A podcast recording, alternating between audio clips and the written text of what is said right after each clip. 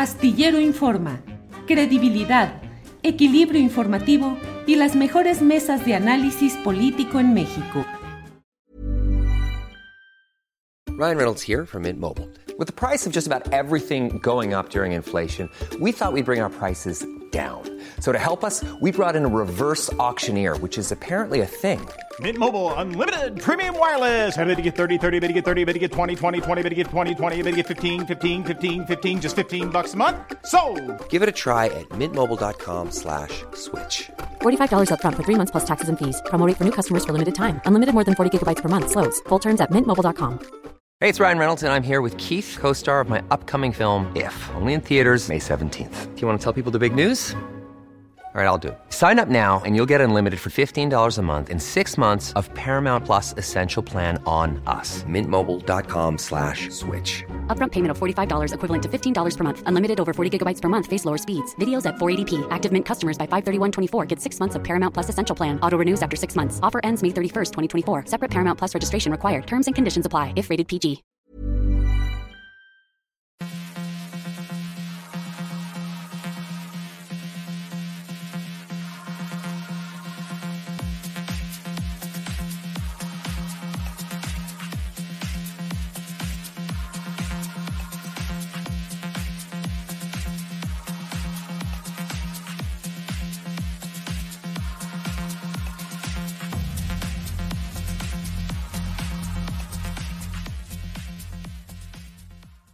La una de la tarde, la una de la tarde en punto y ya estamos aquí en Astillero Informa. Muchas gracias por acompañarnos en este programa que tiene como siempre información, análisis, debate. Hoy tendremos mesa de periodismo con Arnoldo Cuellar, Temoris Greco y Arturo Rodríguez. Además hablaremos con Guadalupe Correa Cabrera. No es jueves, sino es la mesa de seguridad, pero es una buena oportunidad, es una entrevista necesaria para hablar con Guadalupe Correa Cabrera sobre los temas, ya sabe, de lo sucedido en Jalisco, Guanajuato, Chihuahua, Michoacán, Baja California. ¿Cuál es la visión y la interpretación de una académica y especialista como Guadalupe Correa Cabrera, que tiene muchas cosas interesantes que decirnos? Eh, hablaremos también con Alejandro Meléndez e Irene Galindo, periodistas que nos tienen un reportaje muy especial ¿Qué está pasando con la Casa del Indio Fernández? Ese, ese recinto histórico y cultural tan famoso que hoy está sujeto a una serie de desaseos y maltratos por eh, pues asuntos comerciales de lucro en la casa del indio Fernández. Tendremos desde luego toda la información de hoy en la conferencia mañanera, donde entre otros temas el presidente López Obrador habló eh, pues de todos los temas importantes. Sí, el doctor Hugo López Gatel, subsecretario de Salud, dijo que es un engaño lo relativo a esos consultorios de farmacia. Ya sabe usted, esos consultorios similares que están al lado de ciertas farmacias, de ciertos lugares, y son dos variables. Primero, es un engaño, dice, el que haya ese tipo de consultorios, pero lo otro es, pues la gente tiene que recurrir a ese tipo de consultorios porque no hay la posibilidad para ir a consultorios privados y el sistema público de salud también ha estado en una situación muy crítica. Bueno, para avanzar en nuestro programa, dándole las gracias por estar en este martes 16 de agosto de 2022 con nosotros, voy a hablar en unos segunditos más con Alex Trimmer Espinosa. Ella es abogada feminista laboral y egresada de la Escuela Libre de Derecho. Ella denuncia discriminación, agresiones en la entrevista para obtener la cátedra sobre derecho del trabajo en esta tan famosa por muchas razones, pero bueno, la famosa Escuela Libre de Derecho. A ella la han discriminado por pertenecer a la comunidad LGBTIQ y más, y por ser feminista y por las decisiones profesionales que ha tomado. Alex Trimmer, buenas tardes. ¿Cómo estás, Julio? Muchas gracias por, por invitarme a, este foro. Muy buenas tardes y, gracias a toda la audiencia que nos, que nos está escuchando. Gracias, Alex. Alex, pues la verdad es que mm, debo decirte que a lo largo de mucho tiempo yo he escuchado historias pues muy impactantes de cómo se dan las relaciones alumno-profesores en la Escuela Libre de Derecho. Mm, según lo que me han platicado, pues un sentido muy imperativo de los profesores, a veces con burlas, con señalamientos muy irónicos respecto a la capacidad de los alumnos, en fin, un sistema muy peculiar. Pero ahora tú, que eres además eh, egresada de esa escuela libre de derecho, abogada feminista laboral, ¿qué es lo que has vivido, Alex? Pues primero que nada creo que creo que vale la pena señalarlo. Sí hay muchas historias de la libre, buenas, malas y regulares, algunas más exageradas que otras y algunas de las exageradas son reales. Pero lo que es cierto es que es una escuela bastante peculiar, con un sistema de evaluación y de forma en general de, tratar los temas bastante, bastante distintiva. Es una escuela en la que yo estudié la licenciatura y la maestría en Derecho Laboral. Y como mi alma mater, pues la verdad es un espacio al que le tengo muchísimo aprecio. De ahí que desde hace ya varios años, en, distintas ocasiones, he dado clases, he sido ponente, he sido invitada a examinar y cuando se aperturó la, oportunidad de, ser catedrática específicamente de Derecho Laboral, un puesto que, no había estado vacante en muchísimos, muchísimos años, por supuesto que quise, quise ingresar a esa convocatoria porque es a lo que me llevo dedicando más de 14, 15 años, porque es una forma de retribuirle a la escuela y de conectar con las nuevas generaciones, con enseñarles de derecho laboral con una perspectiva diferente. Y la denuncia que hice pública el día de ayer, efectivamente, es por temas de discriminación. Y, quiero aclararlo, no es por el resultado de, esta convocatoria, sino por el proceso. El proceso incluye la presentación de una serie de documentos que se hace por vía electrónica, por vía de correo y posteriormente una entrevista una entrevista que conforme a los propios lineamientos de la Escuela Libre de Derecho tiene que ir enfocada en conocer las habilidades pedagógicas de la persona, su aproximación con la materia, su cercanía para con la escuela. Y en nada de esos lineamientos se, menciona que tienen que versar sobre temas que son de la vida íntima de las personas. Y es impactante que siendo una escuela de derecho no se cumplan con las reglas que ellos mismos han establecido.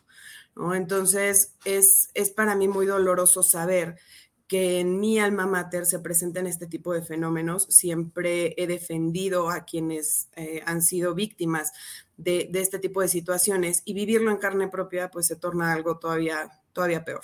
Específicamente, ¿qué fue lo que te hicieron, plantearon? ¿En qué consiste esa discriminación, ese maltrato, Alex? Literalmente la primera pregunta si es que se le puede llamar pregunta, que me hicieron en la entrevista, fue cuestionarme si cuando empiezo a dar una clase, la que sea que, esté dando, indico que estoy casada con una mujer.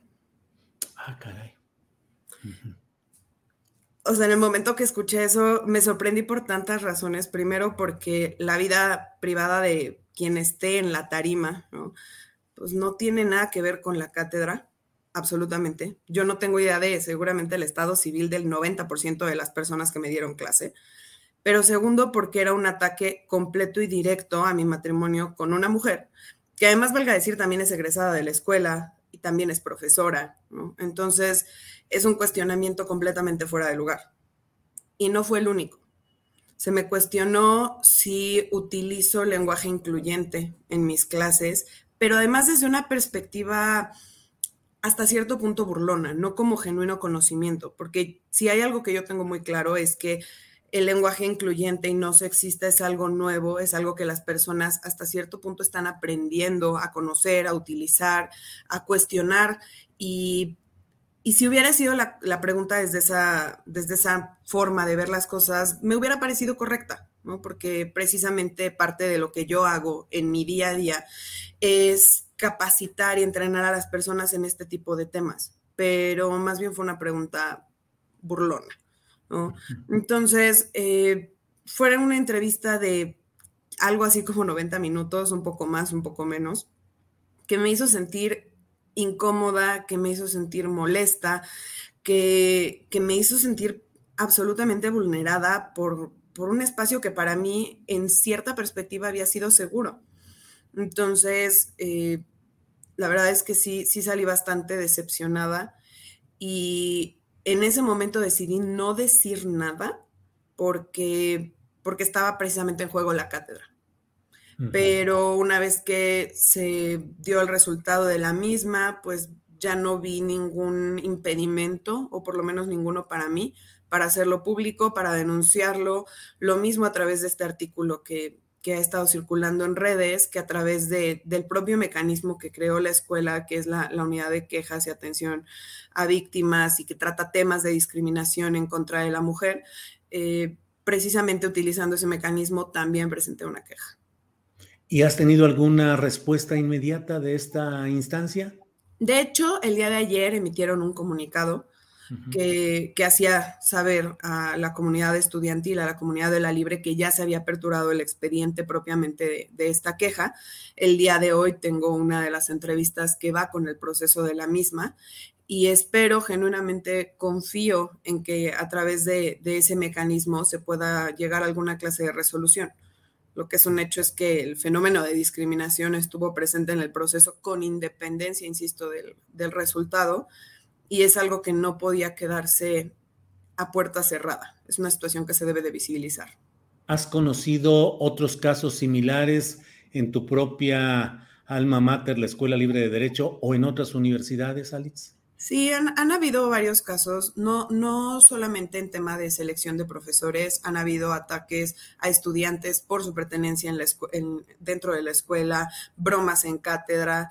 Y en relación con, con otros casos a nivel de cátedra, la verdad es que estoy muy feliz de enterarme eh, me compartieron una nota de una profesora, una docente de la Universidad Panamericana, que derivado de esta denuncia que yo hice, decidió alzar la voz y hacer pública una situación de discriminación que ella, que ha vivido, cosa que me, me llena el corazón y me hace ver que, que necesitamos alzar la voz no solo por, por cada una de nosotras como personas, sino porque termina siendo un, un elemento de lucha común.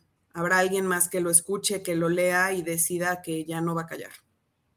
Eh, Alex, ¿Qué sucede en, um, te lo pregunto pues como profesionista, como licenciada, con maestría, como mujer universitaria, ¿qué sucede en esas cátedras donde el profesor ejerce una postura que aparentemente está más allá de cualquier crítica o señalamiento de los alumnos? Estableciendo una relación en la cual se cree con derecho. A mí, francamente, me sorprendió la primera pregunta que, nos, que me dices que hicieron, porque me pregunto con qué autoridad o cuál es el, la valoración que se tiene. Me parece que es un tipo de profesorado antiguo, ojalá y esa postura vaya eh, en decadencia y vaya de salida, en la cual los profesores solían asumir posturas eh, imperiales e imperiosas, en las cuales su criterio, sus bromas, su sentido del humor estaban por encima de consideraciones éticas, profesionales, doctrinales. Eh, ¿Por ahí va el asunto, Alex? Sí, creo que es una mala interpretación del concepto de libre cátedra.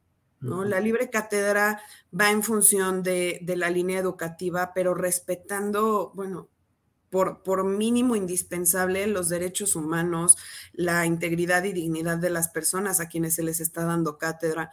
Y, hay muchas personas que, en el mal ejercicio de esa libre cátedra han decidido utilizar esa plataforma para hablar y decir cosas completamente eh, fuera de lugar, transgrediendo líneas de intimidad hacia quienes están como estudiantes. Entonces, claro, es precisamente ese el caso. Eso es lo que estamos viviendo. No es el, primer caso, han habido muchos. Sabemos que, en los últimos tiempos, además, en, torno a temas de feminismo, de inclusión, de diversidad, ya han habido varios escándalos eh, a nivel de redes sociales de profesores, de profesores de escuelas de derecho que deciden hacer comentarios que son mucho más que una opinión y violentan a sus estudiantes. Alex, eres abogada laboral feminista. ¿Cómo va evolucionando el tema del respeto y la aceptación de esa diversidad sexual en el terreno laboral? ¿Qué tanto sigue habiendo no solo la discriminación, sino la agresión laboral o no sé si hasta física hacia mujeres eh, en situación de diversidad sexual? La verdad es que es algo que sigue presente, ¿no? Sí es, es un hecho que han habido cambios, es un hecho que inclusive por, por una cosa como moda, boom, últimamente se habla mucho de los temas de diversidad e inclusión, pero creo que vamos caminando lento, pero firme hacia un mundo que incluya a, todas las personas de la diversidad, porque además creo que, creo que es importante decirlo, diversidad es absolutamente todo lo que se imaginen, es hablar de mujeres, es hablar de comunidad LGBTIQ, es hablar de personas con discapacidad, migrantes, indígenas, eh, es hablar de todas esas diferencias que nos vuelven únicas a las personas y que tristemente por, por cuestiones históricas, sociales, eh, han sido puestas como en situación de vulnerabilidad. Entonces, a nivel laboral específicamente, cada vez hay más esfuerzos en los centros de trabajo, en las instituciones, en las empresas, por entender de qué van los temas de diversidad e inclusión y por cambiar las cosas, por hacer políticas que hagan que toda la fuerza laboral se sienta incluida, que se sienta respetada, que los propios documentos laborales reflejen esa inclusión, que haya una verdadera pertenencia. Al final, los temas de diversidad e inclusión están puestos eh, para hablar del concepto de equidad, tratarnos igual a todas las personas en aquello que se nos debe tratar igual y desigual en aquello que se nos tiene que tratar desigual, porque precisamente esas diferencias muchas veces tienen que ser suplidas a través de tratos y acciones que, se determinen, lo mismo en los centros de trabajo que inclusive a nivel gubernamental y políticas públicas, para poner el piso más parejo. Entonces, estamos caminando, vamos hacia ello, falta, falta muchísimo, pero es un hecho que cada que una persona decide hacer las cosas diferente, decide cuestionarse, decide levantar la voz en algún espacio, esto va caminando más rápido.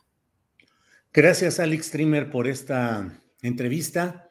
Y como ciudadano te digo, pues gracias por tu postura. Cierro solo preguntándote, ¿no tienes miedo de que una institución pues según mi punto de vista tan elitista como es la Escuela Libre de Derecho, te cierre las puertas ahora y más adelante por este insólito acto de protesta? Quiero pensar que no, porque la Libre es más que el edificio de Vertis 12, es más que las personas que hoy están en la junta directiva, más de las personas que inclusive están hoy como profesores, como autoridades.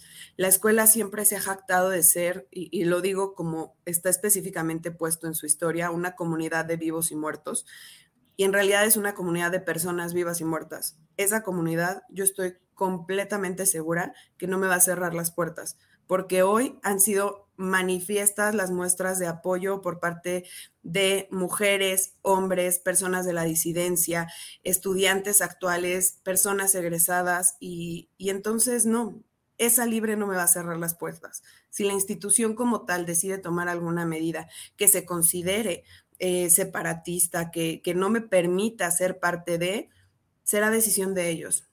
Pero la comunidad de la libre no lo va a hacer.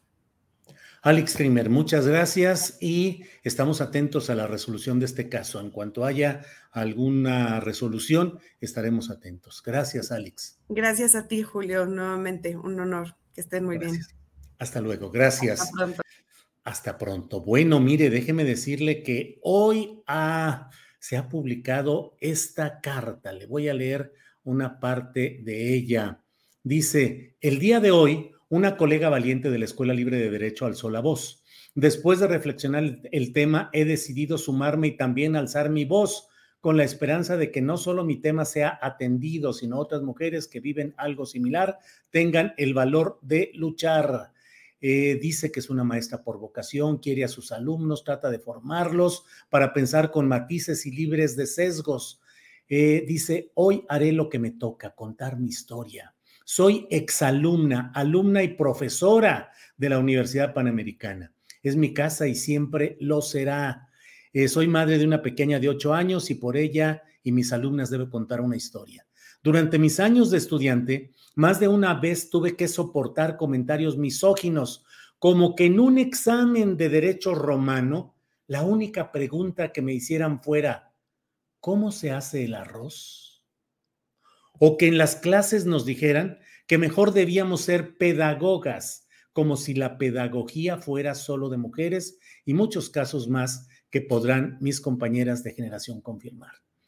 Eh, relata, eh, lleva ocho años de profesora adjunta en la Panamericana. Su nombre es maestra María Teresa Esteban Verdejo. Maestra María Teresa Esteban Verdejo y ella dice que lleva ocho años como profesora de la UP, los dos primeros como adjunta, a pesar de tener mucha más trayectoria que algunos de los titulares. Algunos colegas varones tienen su plaza asegurada, aún siendo recién egresados de la universidad. A mí, por el contrario, se me exigió ser adjunta durante dos años de una materia que no me hacía muy feliz, pero de la que me he tenido que enamorar día a día. Después, como titular de la materia, he dado clases en tres facultades distintas y siempre he salido bien evaluada. Em, pero dice que nunca se le ha dado la oportunidad de dar clases en una materia más acorde a su perfil. El pasado 6 de mayo solicitó al decano de la Facultad de Derecho una plaza de tiempo completo como maestra. La respuesta fue un rotundo no. La razón fundamental es que no soy doctora en Derecho aún y tampoco pertenezco al Sistema Nacional de Investigadores nivel 3, que es el tipo, entre comillas, de doctora que supuestamente se necesitaría. Pero hasta donde tengo entendido, a ninguno de mis colegas catedráticos le han solicitado lo mismo. También me respondieron que estaba siendo subjetiva. Todos estos datos, dice, tiene el 90% de su tesis doctoral terminada, ha sido reconocida como maestra Apolo 21 por su desempeño docente. En fin, todo lo que platica y dice el trato que me han dado a pesar de que siempre he defendido a mi facultad. Lo platica ahí, dice, lo hice en redes sociales en el caso de la tesis de Peña Nieto, volví a hacerlo hace un año en el caso del profesor que se expresó incorrectamente contra sus alumnas. Eh, dice que, sin embargo, a pesar de todo ello, mm, no eh, sigue viviendo en una realidad con sesgos producto de una cultura machista. He permitido que se refieran a mí como la esposa de, a pesar de que tengo mi trayectoria personal que me avala. Eh, dice, como maestra y asesora, algunas alumnas y exalumnas han tenido la confianza de contarme algunas historias que han vivido y que no han recibido el apoyo necesario. Así es que, pues esto es lo que está, lo que señala eh, la profesora María Teresa Esteban Verdejo respecto a la Universidad Panamericana. Seguiremos atentos a lo que suceda en este tema que seguramente va a tener mucha, mucho revuelo, muchas consecuencias y tenemos que analizarlo con ese cuidado. Bueno, es la una de la tarde con 21 minutos, una 21, y le vamos a pedir a Adriana Buentello que esté con nosotros para que nos platique algo de la información de este día. Adriana, buenas tardes. ¿Cómo estás, Julio? Muy buenas tardes. Saludos a todos los que nos ven en este momento. ¿Qué crees? Se me olvidó conectar el micrófono. Es que luego ves que se quejan de mi voz. Con razón, no te escuchamos, Adriana Buentello. No, sí te escuchas, este, pero bueno. seguro ya me escuchan ahorita un poco mejor, ¿no? ya te escuchas mejor. Y si no, yo te iba a traducir en lenguaje de señas. Todo lo iba a ir traduciendo. Muy bien, Julio. Oye, fíjate que hay un tema que me parece que es muy importante y que de hecho titula el, programa del día de hoy porque engloba muchísimos problemas y el tema y el tema del sistema de salud que es un tema fundamental y que ha habido una cuestión de una injusticia social por décadas, Julio, cómo han saqueado y cómo han destrozado el sistema de salud. Y es muy interesante lo que hoy dijo el doctor Hugo López Gatel, porque todos hemos, yo creo que por lo menos a, lo mejor nosotros y la audiencia eh, aquí de, de, Astillero Informa hemos sido por lo menos yo creo que una vez, yo sí reconozco que he sido cliente frecuente de estos eh, consultorios similares o de las, estas farmacias eh, que empezaron a, pues a pues a proliferar, yo creo que hace, no sé, unos 20 años, 20, 25 años, Julio, y que tiene una intención pues muy eh, compleja porque por un lado Julio soluciona una parte eh, para nosotros en lo inmediato que no, o algunas personas que no tienen seguridad social, eh, por, también debido a un gran saqueo, no se puede o no se ha podido proteger en temas de salud a la población, pero por otro lado, pues muchas personas que en algún momento no quisimos hacer estas filas larguísimas para sacar cita, ya sabes, todo el tema burocrático y lo que hemos incluso visto con nuestra querida eh, Maura Aro en este tema de su salud, que no viene de ahorita, que es de muchos años. Hoy el doctor Hugo López Gatel, el subsecretario de Salud, Julio, hizo un comentario muy importante que vale la pena analizar desde muchos ángulos respecto a estas farmacias porque pues dijo que pues incluso pueden eh, poner en riesgo la salud este tipo eh, de consultorios. Vamos a escuchar qué fue lo que dijo y cuál es la finalidad de este tipo de consultores.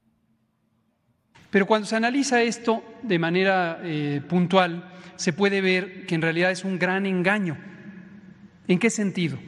Los consultorios adyacentes a la farmacia no resuelven problemas de salud eh, de mayor importancia. Quizá resuelven una pequeña gripe, un dolor de cabeza, una diarrea, un problema de salud muy eh, de corta duración que afecta a población principalmente sana.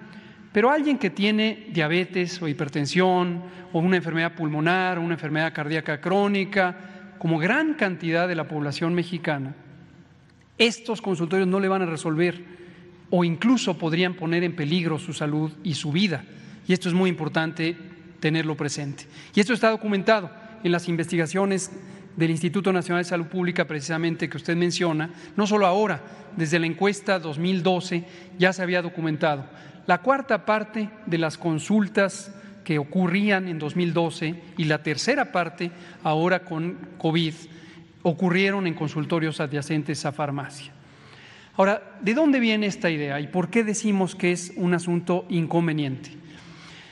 Las condiciones, incluso laborales, del personal médico, médicas y médicos, en general son eh, personas jóvenes, médicas y médicos generales, que trabajan en estos consultorios, son condiciones muy precarias, hay todo un tema incluso de justicia laboral o incluso de cumplimiento de las leyes relativas a las condiciones laborales que podrían estar siendo violadas sistemáticamente en estos consultorios adyacentes a farmacia por estas corporaciones. Son contrataciones eventuales. El otro día un reportero aquí cuestionaba el tema de los médicos cubanos y utilizaba una serie de consignas que han sido sembradas por grupos muy conservadores en México, también en Estados Unidos, en Miami y otros lugares, para referirse a estas condiciones laborales de los médicos cubanos, lo cual es completamente falaz, como ya se comentó. Pero no se visualiza que en el propio México contemporáneo hay condiciones laborales muy precarias para el personal de salud. Contrataciones eventuales, contrataciones que no hacen antigüedad, no tienen seguridad social en una proporción mayoritaria de quienes laboran ahí pero además tienen una presión importante por ser agentes de venta de los medicamentos que se dan en la farmacia. Pues sí, Adriana, todo un tema porque realmente, y dice el doctor López Gatel, pues de algunos jóvenes eh, médicos que están ahí, pero hay casos en los cuales yo más de una vez me he preguntado, ¿de veras será médico titulado? En más de una ocasión en que he pasado por esos consultorios, en algunas ocasiones he visto simplemente un gafete sin fotografía que dice médico o he visto ahí algún, algún otro tipo de fotografías aparentemente de actividades médicas, pero no siempre veo ni el registro de la profesión ni el título. Y el colmo fue que ahora con esta situación de las, de los, de las pruebas de COVID, eh, hemos ido, Ángeles y yo, en algunas ocasiones a una de las farmacias del ahorro y el médico tiene ahí un letrerito que dice eh, su, no dice su propina, su ayuda eh, para honorarios será bienvenida. Y le pregunté al médico, le dije, oiga, este, o sea, ¿es darle propina? Sí, sí puede, sí. ¿No le pagan a usted aquí? Pues no necesariamente, dice, pero pues nos ayuda el que haya una contribución. Vaya, pues sí es muy complicado, Julio. la verdad es que además con, eh, con eh, pues yo tengo familiares pues que tienen más de 30, 40 años con diabetes, con hipertensión y pues ya es una larga, larga carrera también aquí, pues para luchar, eh, pues obviamente para que las personas, tus familiares no se deterioren con, el paso del tiempo y sobre todo enfrentando un sistema de salud tan, tan deficiente. Hay veces que son urgentes ciertos estudios en el Seguro Social y te los mandan dos meses o tres meses después, eh, las citas de especialidad. Bueno, la verdad es que sí es un verdadero drama. Repito, no es de ahora, no, no, no nada más de ahora. Ahora no ha mejorado desde mi punto de vista o lo que las experiencias que hemos visto este, pues no ha mejorado mucho, pero porque es un tema muy complejo. Pero aquí, Julio, vale la pena analizar, por un lado, cuáles son los sexenios en los que empezaron a proliferar este tipo de consultorios, porque imagínatelo, aquí la parte interesante, se dinamitó el sistema de salud, o sea, se pudo libre e impunemente saquear el sistema de salud, pero se canaliza la falta de atención médica a través de estos consultorios que como son económicos, bueno, uno dice, bueno, no, no me formo, no alcanzo este turno en el seguro social y quizá ya no me quejo tanto porque me cuesta 25 pesos, pero está enfrente de mi casa o a unas cuadras de mi casa la consulta y bien o mal ya medio me atienden y es un poco el paliativo, pero sí impresiona el, el, hecho de que pues tengamos más certeza de que este tipo de consultorios, como dijo el doctor, sí es cierto que pues a lo, que van es básicamente a medicarte. Con la experiencia que yo he tenido en estos consultorios, la verdad es que yo y mi familia en general utilizamos eh, básicamente para cosas muy concretas. Intentamos no tomar ningún tipo de medicamento que sean para dolores, etcétera, y también tenemos ya algún conocimiento con esa trayectoria de enfermedades que ha tenido mi familia, pues eh, también algún tipo de antibiótico y cuando hay que acudir con un especialista, pero la mayoría o, o la mayor parte de la población, pues que no tiene ni por qué saber pues de todos este tipo de medicamentos y lo que a uno le están recetando y que compra tal cual la receta, ahí hay un tema muy delicado que, como dice el doctor, va en detrimento de la salud, Julio. Pero ya abordaremos este tema más adelante, ya tenemos aquí a nuestros eh, compañeros eh, periodistas para el siguiente reportaje, Julio. Gracias, Adriana. Regresamos en un ratito más. Gracias. Bien, vamos ya con uh, los periodistas Alejandro Meléndez e Irene Galindo. Tienen un reportaje, información sobre la casa del Indio Fernández. Los saludo con gusto a Alejandro y a Irene. Hola, buenas tardes, Irene. ¿Cómo estás, Julio? Muchas gracias por el espacio. Al contrario. Tardes, Julio. Igual, Alejandro, a ver qué nos tienen que sé que desde la semana pasada estuvieron reporteando este tema de la casa del Indio Fernández. ¿De qué se trata, por favor?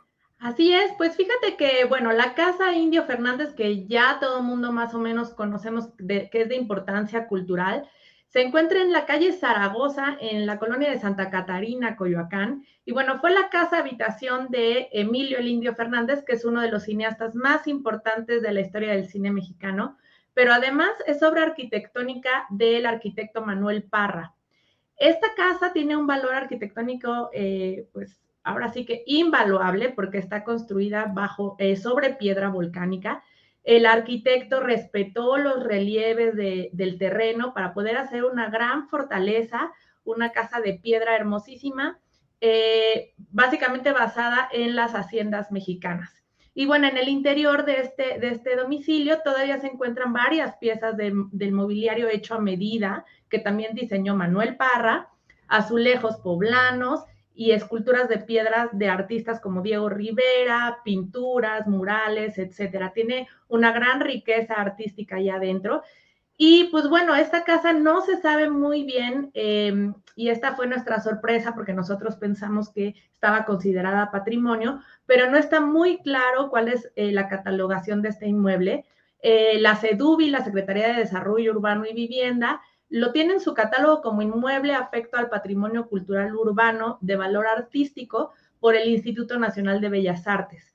Y está dentro de los polígonos del área de conservación patrimonial de la alcaldía. Pero dentro de la alcaldía lo tienen como patrimonio civil moderno. Y la persona que está a cargo del inmueble, que su nombre es Ana María Valdés Ramírez, lo tiene además como, como monumento histórico. Entonces no se sabe muy bien cuál es la denominación de este, de esta casa, pero además funciona como un salón de fiestas, como museo, como algo muy extraño. Sí, y fíjate, Julio, que después de indagar todo esto, de preguntar, ahí ya empezó como toda, toda esta cuestión de preguntarnos en realidad eh, quién se echa la bolita eh, y cómo se cataloga esto para saber sobre todo los permisos, pero lo que sí este, nos dimos cuenta es ir a estas este, pues, recorridos que realizan, que no tienen, este, es demasiada gente la que, la que está ahí, no tienen estos lugares y sobre todo ahora recordemos que seguimos un poco con esto de la pandemia, de grupos pequeños para entrar, porque la casa es muy estrecha, ¿no? Entonces, eh, en las partes de afuera no tiene tanto problema, pero cuando entramos a ver las recámaras, las salas, pues nos encontramos realmente con un problema de eh, hacinamiento de las personas y ahí empezamos a ver eh, pues la problemática ya que tenía estas casas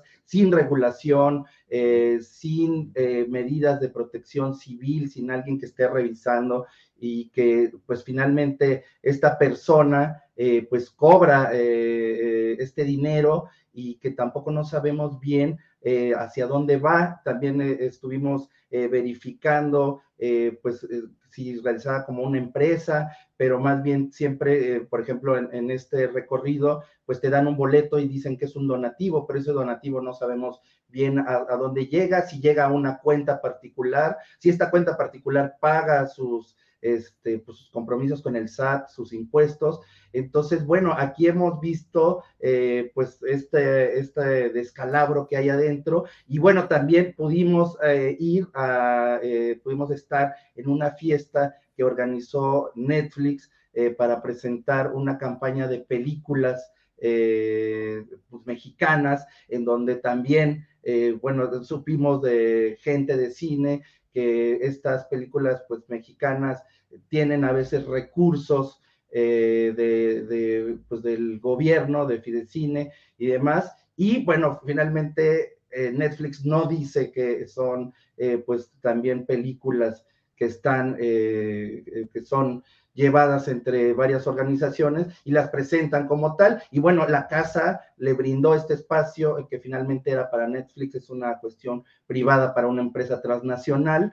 Y pues pudimos estar adentro y cerraron sobre todo la parte de, de la salida de emergencia principal para poner ahí una cocina. Entonces, bueno, solamente había una salida. La salida para eh, este es el patio principal, lo que estamos viendo, y para salir de este patio principal, si hubiera habido un incendio que, o alguna cuestión, habría que entrar a la casa, pero la, cuestión en la casa, como vimos anteriormente, es muy estrecho y entonces solo había, había una sola salida que estaba vigilada por eh, gente y policía o más bien seguridad interna y eh, pues esto podía haber derivado finalmente pues en algo terrible y es lo que también eh, pues empezamos a, preguntar sobre las cuestiones de protección civil y bueno, eh, hablamos con la, con la persona encargada que nos va a decir qué nos dijo Irene. Sí, eh, también bueno, antes de todo esto, revisamos si había un registro en la ley de establecimientos mercantiles para la Ciudad de México de esta casa que además ofrece servicios eh, para bodas, para 15 años, para cualquier evento social que ustedes quieran hacer, lo pueden hacer. Eh, hablamos con la señora Ana María Valdés y ella nos eh, dijo que el patio cuesta 70 mil pesos y lo expresó como un donativo de 70 mil pesos. Al preguntarle nosotros si podíamos recibir factura, dijo que no daba factura, que podíamos dar el IVA, que a lo mejor podía ser factura. Es decir, no está claro de qué manera operan, si operan como donativos, si ese donativo es deducible de impuestos, etcétera. Y además de todo, bueno, en esta ley de establecimientos mercantiles, en la que según la ley eh, la casa está funcionando como salón de fiestas, pues requiere varios, eh, varias eh, reglamentaciones que deben, que deben seguir. por ejemplo, no se puede vender comida al menudeo, se pueden hacer fiestas, porque es una, una eh, propiedad privada, pero tendrían que estar reguladas y vigiladas por las instituciones porque esta casa es histórica. Y no se sabe qué institución debería regularla debido a que no se sabe tampoco cuál es la catalogación correcta. Los dueños dicen una cosa, el IMBAL dice otra, la alcaldía dice otra. También se realizan bazares, eh, un bazar al, al mes, en donde además se vende comida y se vende también em, bebidas alcohólicas, cosa que según la ley de establecimientos mercantiles está prohibido. Y lo más grave es que se hacen filmaciones y hasta, bueno, ahorita en la imagen pueden ver una fogata. La fuente donde está la fogata fue diseñada por el artista Diego Rivera, es una pieza única y pues no se sabe si este incendio pudo afectar la pieza. También tenemos ahí en una filmación, por ahí pueden ver en las fotografías, la participación de un lobo, un lobo salvaje, eh, que no sabemos si tenían permiso de la Semarnat ni de alguna otra institución que pueda hablar que el animal no se maltrató ni de dónde fue obtenido. Y pues bueno, todo esto también sin, sin revisión de la protección, de protección civil. Cabe mencionar, Julio, que además la casa sigue siendo casa habitación. En lo que son las antiguas caballerizas, eh, viven alrededor de 10 personas. Y estas 10 personas están rentando ahí mismo sus cuartos. Algunas han sido hostigadas para poder, para dejar los cuartos libres y poderlos rentar por medio de Airbnb. Pero cuando ocurren estos actos, estos eventos y se cierran las puertas y demás, pues estas personas quedan atrapadas y cualquier emergencia son las últimas que podrían salir eh, quedando en riesgo totalmente. ¿No?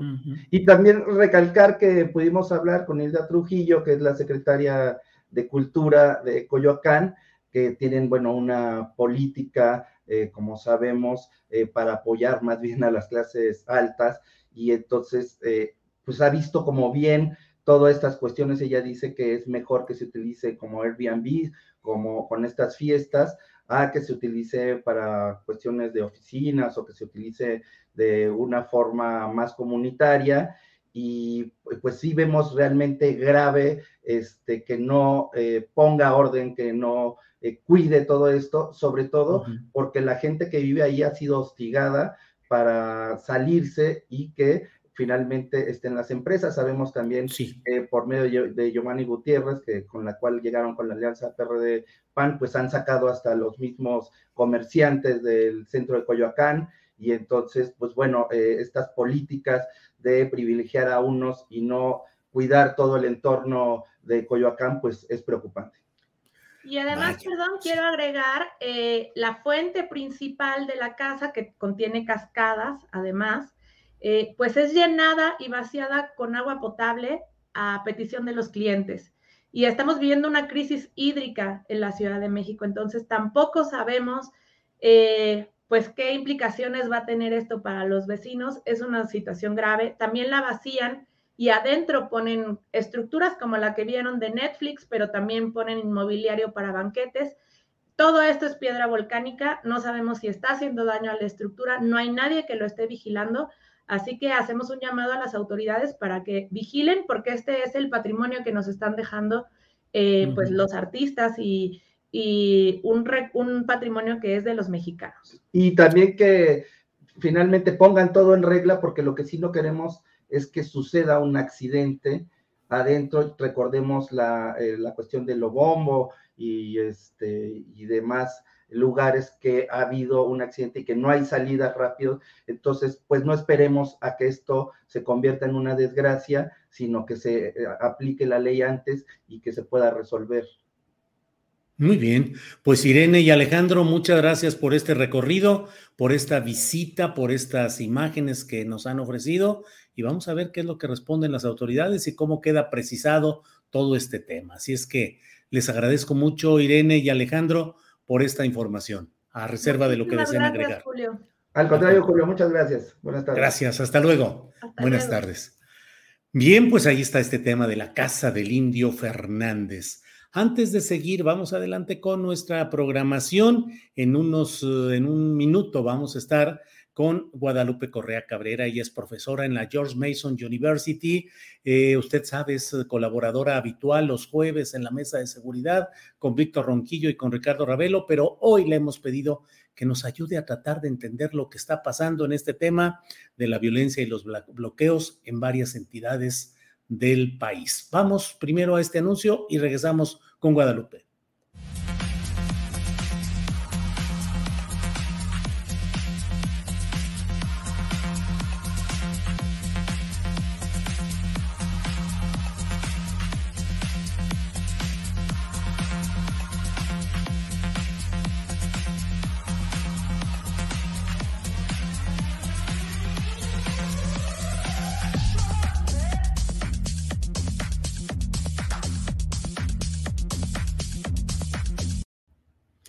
Bien, pues eh, eh, estamos ya en este martes 16 de agosto de 2022. Gracias por estar acompañándonos en este programa y gracias también a Guadalupe Correa que está ya aquí con nosotros. Guadalupe, buenas tardes.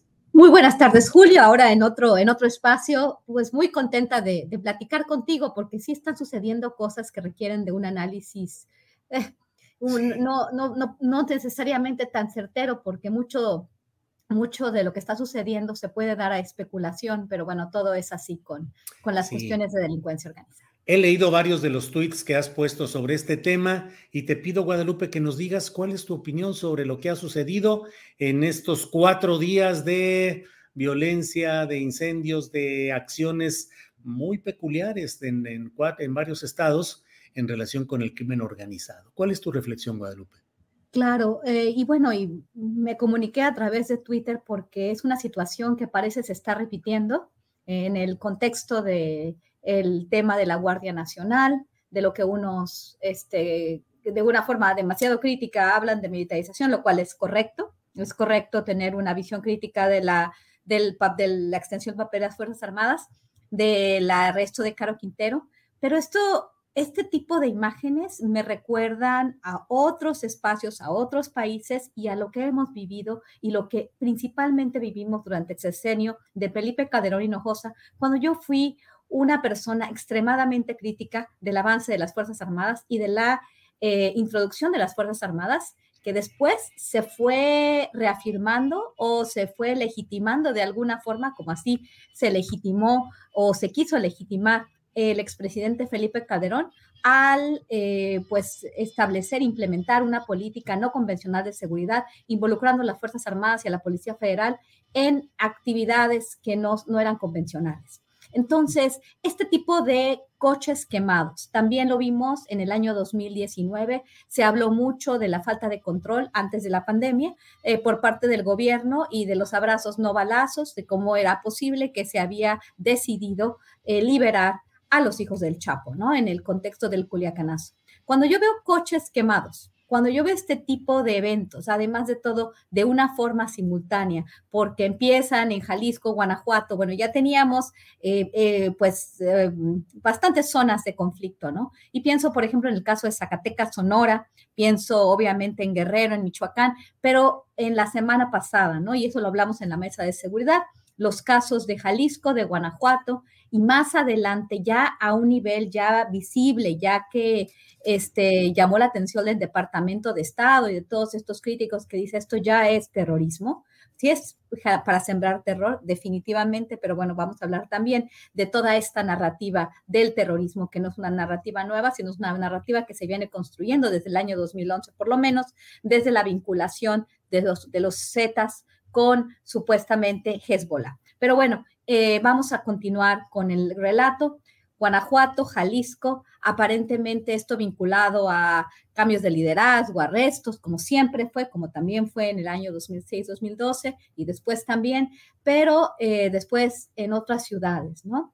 Y obviamente pensamos en el caso de Tijuana, de Chihuahua, de Michoacán, que el caso de Michoacán termina con el arresto de más de 160 personas de un grupo llamado los Pueblos Unidos y todo está vinculado al supuesto lucha por las plazas o el tema de calentar la plaza eh, y relacionado con un grupo del cual también hemos platicado en otras ocasiones, que es el Cartel Jalisco Nueva Generación, que parecería ser una evolución de lo que fueron en su momento los Zetas, estos grupos que se forman a partir de una treintena de personas, no sabemos cuántas, en el caso del Cartel Jalisco Nueva Generación, vinculado a los Matacetas, que aparentemente era un grupo también que se incorporó en actividades paramilitares de la mano del cartel de Sinaloa, del cartel del Milenio y de la mano también del gobierno de Veracruz y, del, este, y de la Marina. La Marina que participaba muy cercano a la DEA, que esto es muy importante considerar. Y la cobertura estuvo enfocada, eh, bueno, los, los que hicieron la mejor cobertura fue el Times en ese momento. Y ahora tenemos un grupo como lo fue los Zetas en su momento, un grupo que evoluciona y que a partir de un grupito paramilitar que operó en Veracruz, surge en, el año, en, la época de, de Enrique Peña Nieto como el gran grupo criminal. Y este grupo criminal da como resultado el origen de los pueblos unidos, por ejemplo, y de muchos de los factores que estamos viendo en este momento. Aparentemente tienen una presencia a nivel nacional. Pero ¿quién es el cartel Jalisco Nueva Generación? Y con eso termino mi primera intervención. Sí, Guadalupe, fíjate que yo incluso escribí una columna en la cual eh, yo decía, es que no hay lógica en la explosión de hechos que se dieron en cuatro días, es decir, no corresponde a la, mm, a la correlación de fuerzas que se ha mantenido entre el gobierno federal eh, y el crimen organizado. Es como si de pronto algo se hubiera acelerado o lo hubieran acelerado. ¿Cuál es tu hipótesis, Guadalupe? Exactamente, pareciera ser, porque como dijimos al principio, ¿no? No, ahorita solamente estamos hablando mera especulación, no tenemos ninguna evidencia de que existió una conspiración, de que esto fue planeado, pero de manera simultánea. Además, otra cosa que se me olvidó decir, a partir del arresto de Caro Quintero, la caída de un eh, helicóptero, con 14 miembros de la Marina, lo cual ya nos venía diciendo aparentemente que esto está fuera de control que aquí tiene que haber otro tipo de estrategia, que aquí tiene que venir quizás las agencias estadounidenses,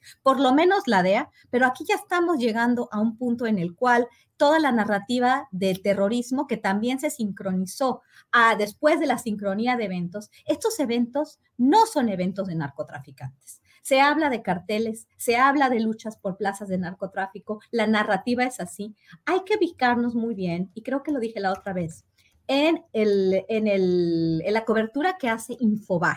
Infobae es una cosa impresionante. Pareciera ser que ellos se saben todos los carteles, los, los apodos de los narcos y llevan una bitácora muy específica, ¿no? Y nos ayuda mucho, no, no porque así lo vayamos a ver, para entender que esto no es una cuestión de narcotraficantes, aunque ellos nos quieran hacer ver que es el RR, que estamos hablando de diferentes eh, grupos eh, que, que, van heredando las, los puestos después de toda esta guerra contra las drogas que se dio que se ha dado en un momento en el país. Bueno, eh, ¿qué pasa al, al, mismo tiempo, al unísono que estos, que estos eventos están dando? Y después de lo de Caro Quintero, porque yo tenía la idea, a partir de la cobertura de Infobae, que se iba a formar otro nuevo cartel, el cartel de Caborca, que a partir del arresto, y, esto ya pasó también, cuando fue, ese, yo esto lo estudié en el caso de, de Tamaulipas, ¿no?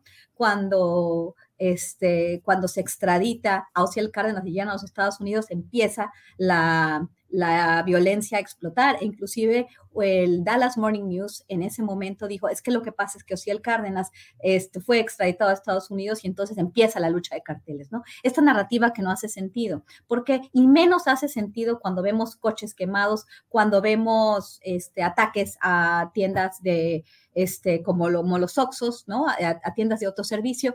No, no realmente esto no me hace sentido. Si estuviéramos hablando de grupos que se dedican al narcotráfico, y esto lo he dicho muchas veces, o que se dedican a robar eh, combustible o, que se dedican a vender eh, ciertos productos, ¿verdad? Porque también supuestamente el guachicoleo está vinculado con estos eventos masivos de violencia, pero en realidad lo que conviene a estos grupos, y esto es la lógica del negocio, es que lo tendrían que hacer de una forma secreta, de una forma que no llamaran la atención. ¿Por qué estos grupos que supuestamente se dedican al narcotráfico están tratando de llamar la atención no solamente de las autoridades mexicanas, sino también de las autoridades internacionales? El día de ayer, por lo menos, discúlpame, el Departamento de Estado pues ya prohibió la exportación de aguacate de la zona, obviamente, de tierra caliente de Uruapan hacia los Estados Unidos, ¿no? Y toda la, la, dinámica, y bueno, va a venir los, todos los reportes de Brookings, todos los reportes de los centros, de los think tanks estadounidenses vinculados a las agencias, este, también el de la DEA, el del Departamento de Seguridad Interior, van a venir todos con esta posibilidad de denominar muy probablemente a los carteles como organizaciones terroristas internacionales.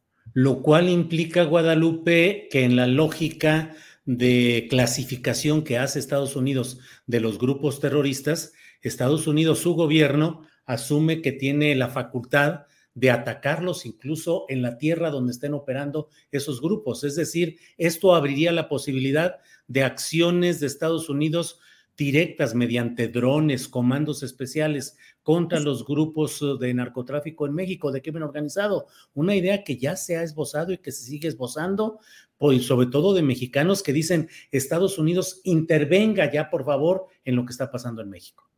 Este, y es muy interesante que no solamente y desafortunadamente, pues eh, periodistas eh, mexicanos de una forma muy directa lo han dicho.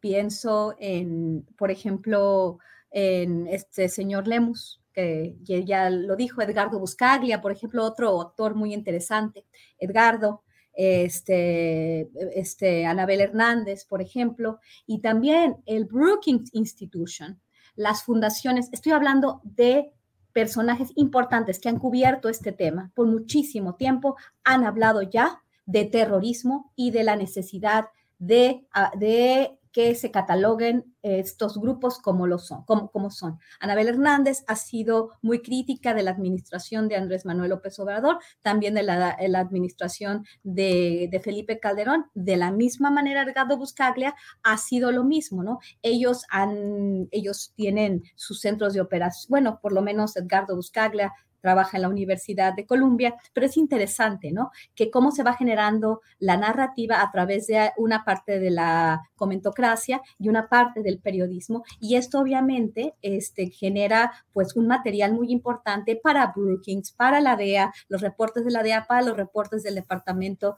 de Seguridad Interior, si es que los maneja, ellos no han sido tan vocales en este sentido, quien ha sido más vocal ha sido la DEA y han sido los think tanks. Este, bueno, Vamos a recordar que en el año 2011 se vincularon, se vincularon los Zetas, los Zetas y el cartel de Jalisco Nueva Generación. Por eso digo que es muy interesante.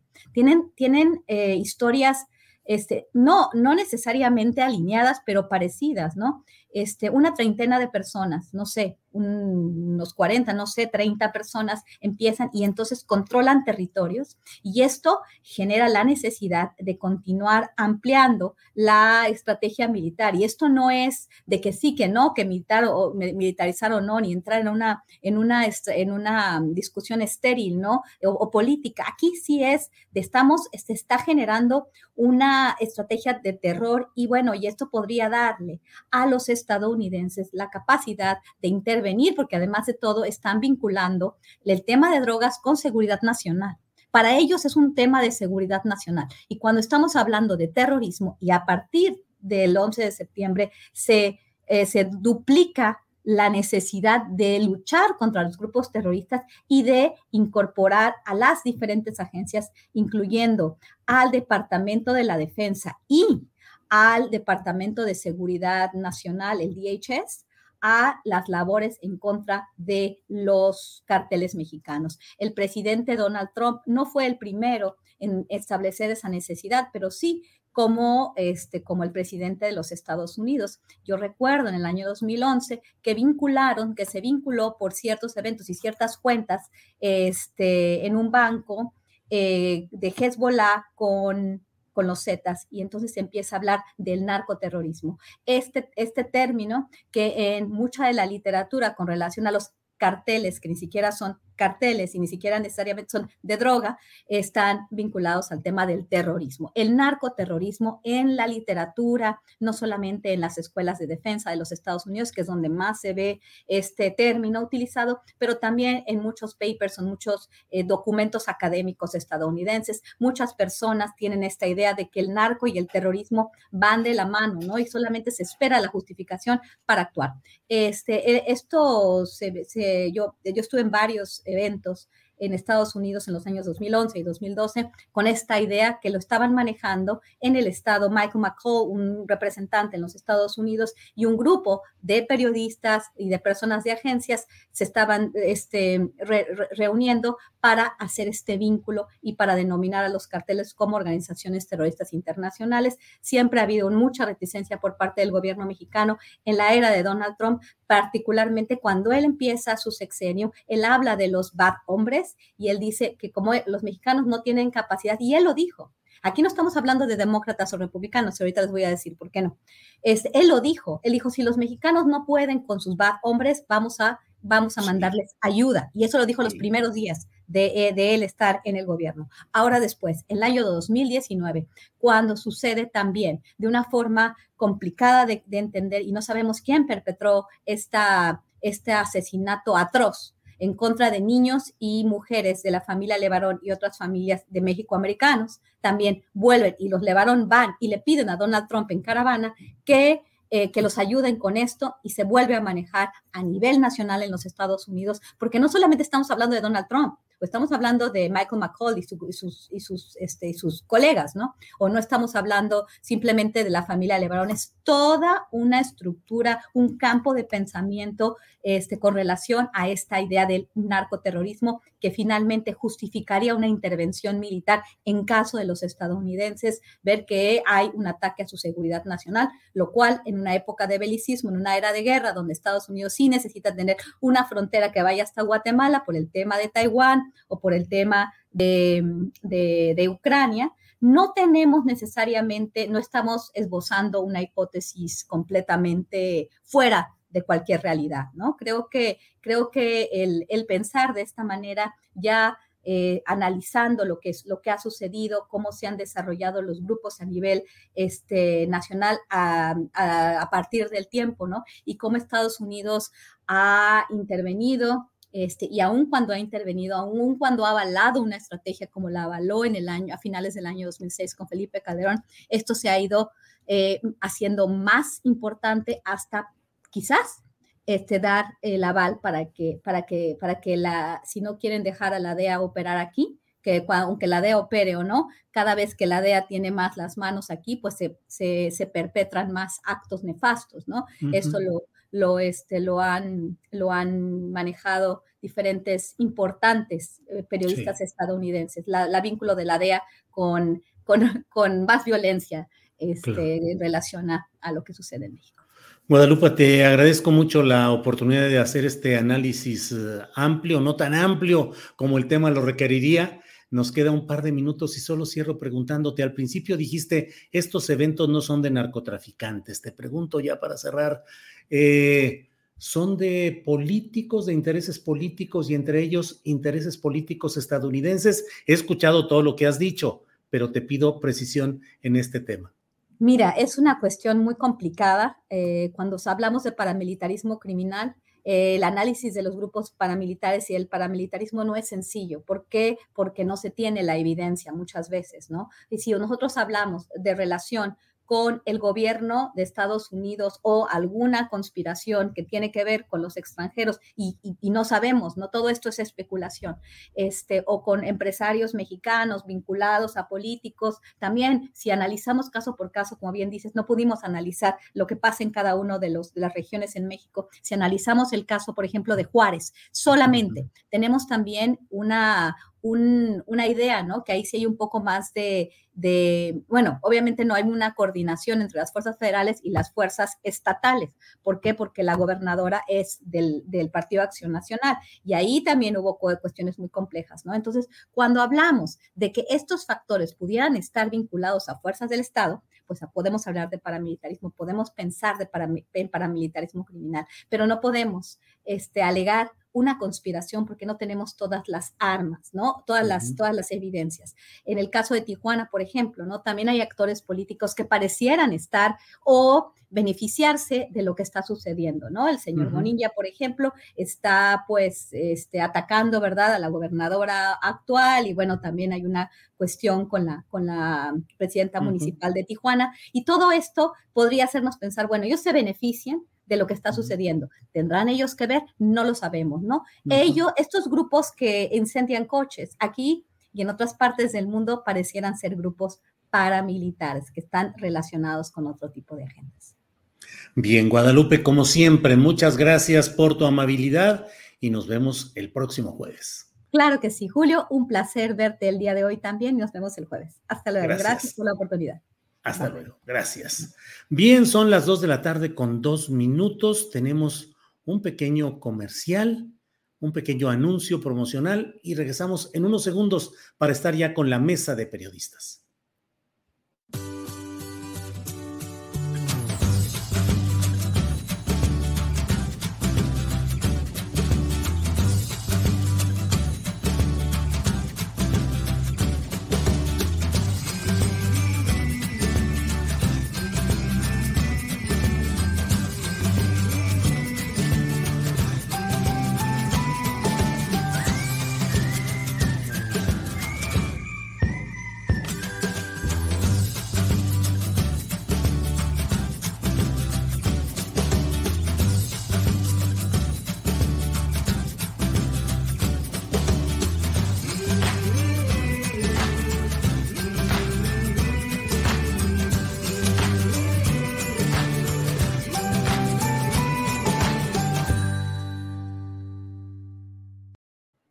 Bien, son las dos de la tarde con tres minutos y damos paso a nuestra mesa de periodismo. Para ello está ya puntual Arturo Rodríguez. Arturo, buenas tardes. Muy buenas tardes, Julio. Con el gusto de saludarte como siempre y saludar al auditorio. Igual, Arturo, gracias. Arturo, ¿tú vas a los consultorios del doctor Simi o cómo, digo Simi o compañía, eh, o cómo, cómo es ese tema? Fíjate que, bueno, eh, yo sí he tenido necesidad a veces de, alguna consulta rápida para algún tema sencillo y sí, he logrado hacer uso de, esos consultorios este, que son de bajo costo, que, pues te resuelven alguna cosita simple. Eh, yo creo que, bueno, al menos en mi caso, pues yo sí sé que si tuviera un padecimiento más eh, grave, pues buscaría otro, otro tipo de, atención médica. Pero sí, este, soy de esos que, acuden a la farmacia similar a, hacer su consulta, eh, que son varias, no solo las del CIMI, ¿no? Varias cadenas.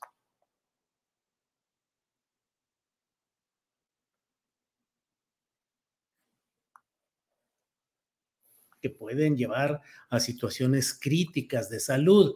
Y yo, pues bueno, según, claro que si se refiere a padecimientos mayores, pues que tratan de ser atendidos en estos eh, consultorios de farmacias, pues sí podría haber un gran problema. Pero al mismo tiempo, Arturo, no sé si esto sea una especie de confesión de que el sistema público de salud ya no está siendo suficiente ni eficaz para atender a la población en general. Creo que, bueno, esa es una realidad que desde hace muchísimo tiempo está eh, clara. Yo creo que cualquier persona que desde hace, no sé, quizás desde los años 80 o, desde siempre, yo, digo años 80 porque es de donde yo tengo memoria, ¿no? Este, eh, eh, nunca es sencillo encontrar una, una atención rápida. Yo recuerdo los casos de, eh, siendo niño, pues las largas esperas en el, en el seguro para una consulta, eh, siendo joven, eh, pues cuando a lo mejor llegamos a tener algún amigo, algún compañero de escuela o algo que necesitaba atención urgente, pues también periodos de espera en, en urgencias largos. En, en, mi carrera, en mi trayectoria como periodista, me tocó desde finales de los 90, tempranos 2000, inclusive cubrir eh, o, publicar alguna nota sobre eh, parturientas en pasillos, ¿no? Ahí en el piso dando a luz. Y entonces, tenemos un, sistema de salud colapsado desde hace mucho tiempo eh, que, bueno, puede tener muchísimas causas y de algún modo creo que este servicio de, las farmacias con consultorio, pues ha resuelto eh, o ha atendido a, una gran cantidad de personas que, no pues que no logran una atención más rápida en un sistema de salud. Este, Claro, eh, yo creo que López Gatel tiene razón, eh, condiciones eh, precarísimas. Tampoco es que los médicos del sistema de salud pública puedan presumir de condiciones muy ventajosas, pero quizás un poquito mejor sí. Gracias, Arturo. Ya está por aquí Temoris Greco, a quien saludamos como siempre con gusto. Temoris, buenas tardes. Hola, hola, hola, buenas tardes. ¿Qué tal? ¿Cómo, cómo están Arturo, a Julio? Gracias, Temoris. Espero que nuestro querido Arnoldo no nos, no nos deje sin Navidad el día de hoy. Pues ya ves cómo es, él ha de estar preparando todas sus uh, alocuciones próximas. Eh, lo esperamos en unos segunditos. Temoris, eh, estamos haciendo consultas sobre los consultorios de farmacias del estilo del doctor Simi. Eh, ¿Cómo ves ese tema? ¿Tú has ido ahí? ¿Qué opinas del servicio? ¿Qué opinas el, el contraste que establece respecto a las fallas en el sistema de salud pública. Temoris. Bueno, sí, sí, sí he ido ahí. O sea, estos, esos consultorios responden o tratan de satisfacer una necesidad real, que es, es la de eh, tratar de tener atención rápida y barata en un lugar cercano eh, eh, a, tu domicilio. Ya hace un momento Arturo pues estaba comentando los problemas de los servicios de urgencias. y, y, y aunque alguien puede intentar decir que funcionan bien, el hecho es que estos consultoritos tienen miles y miles de, visitas eh, todo el tiempo y es por eso que han proliferado, porque las farmacias o los dueños de las farmacias han encontrado que, que, a ellos, para sus propósitos, les funcionan, les sirven, les llevan clientela, y esto es porque la gente eh, eh, efectivamente encuentra que satisfacen algunas de sus necesidades. He tenido, recuerdo en particular que en algún tiempo cerca de mi casa había una, una médica muy joven, una chica que era muy buena, muy dedicada y, digamos que me, que me, parecía que estaba muy bien eh, en, en, cuanto a lo que se puede esperar de este servicio, pero es la excepción. Y también en algún otro consultorio me tocó un cubano que eh, yo imagino que era un migrante que estaba intentando llegar a Estados Unidos mientras tanto necesitaba tener algún tipo de ingreso y probablemente tenía algún tipo de conocimiento médico, con lo cual fue aceptado por esa farmacia. Y ahí yo no lo culpo a él, sino a la farmacia, ¿no? O sea, ¿qué clase de requisitos se están poniendo? Eh, me parece que hay una enorme irresponsabilidad en el establecimiento de estas redes.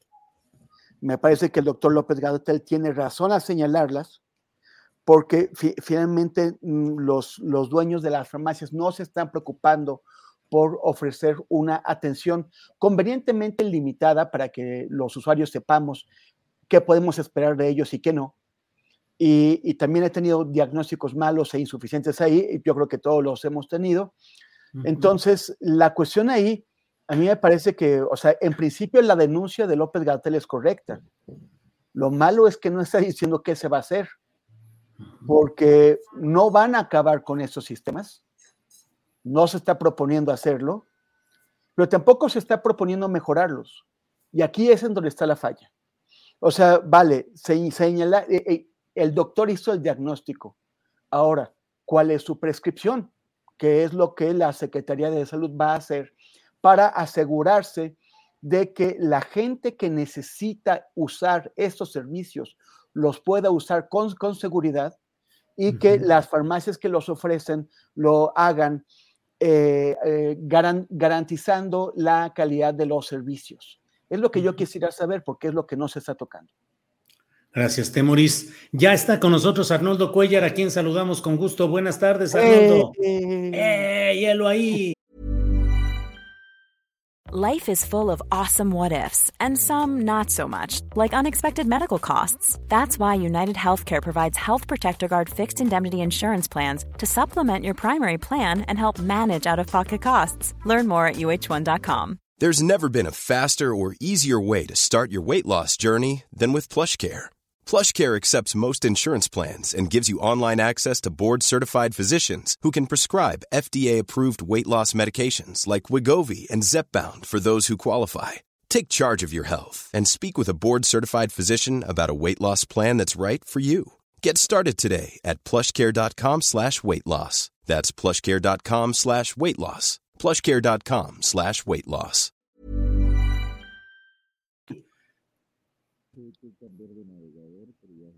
Arnoldo, buenas tardes. Este está muy bajito el volumen de tu. A ver, espéranos un segundito. Está mal tu micrófono, creo, Arnoldo. Habría que cambiarlo. Déjenos ver mientras tanto. Este. Se nos resiste, Arnoldo Cuellar. Se nos resiste, Arnoldo. ¿Qué sucede?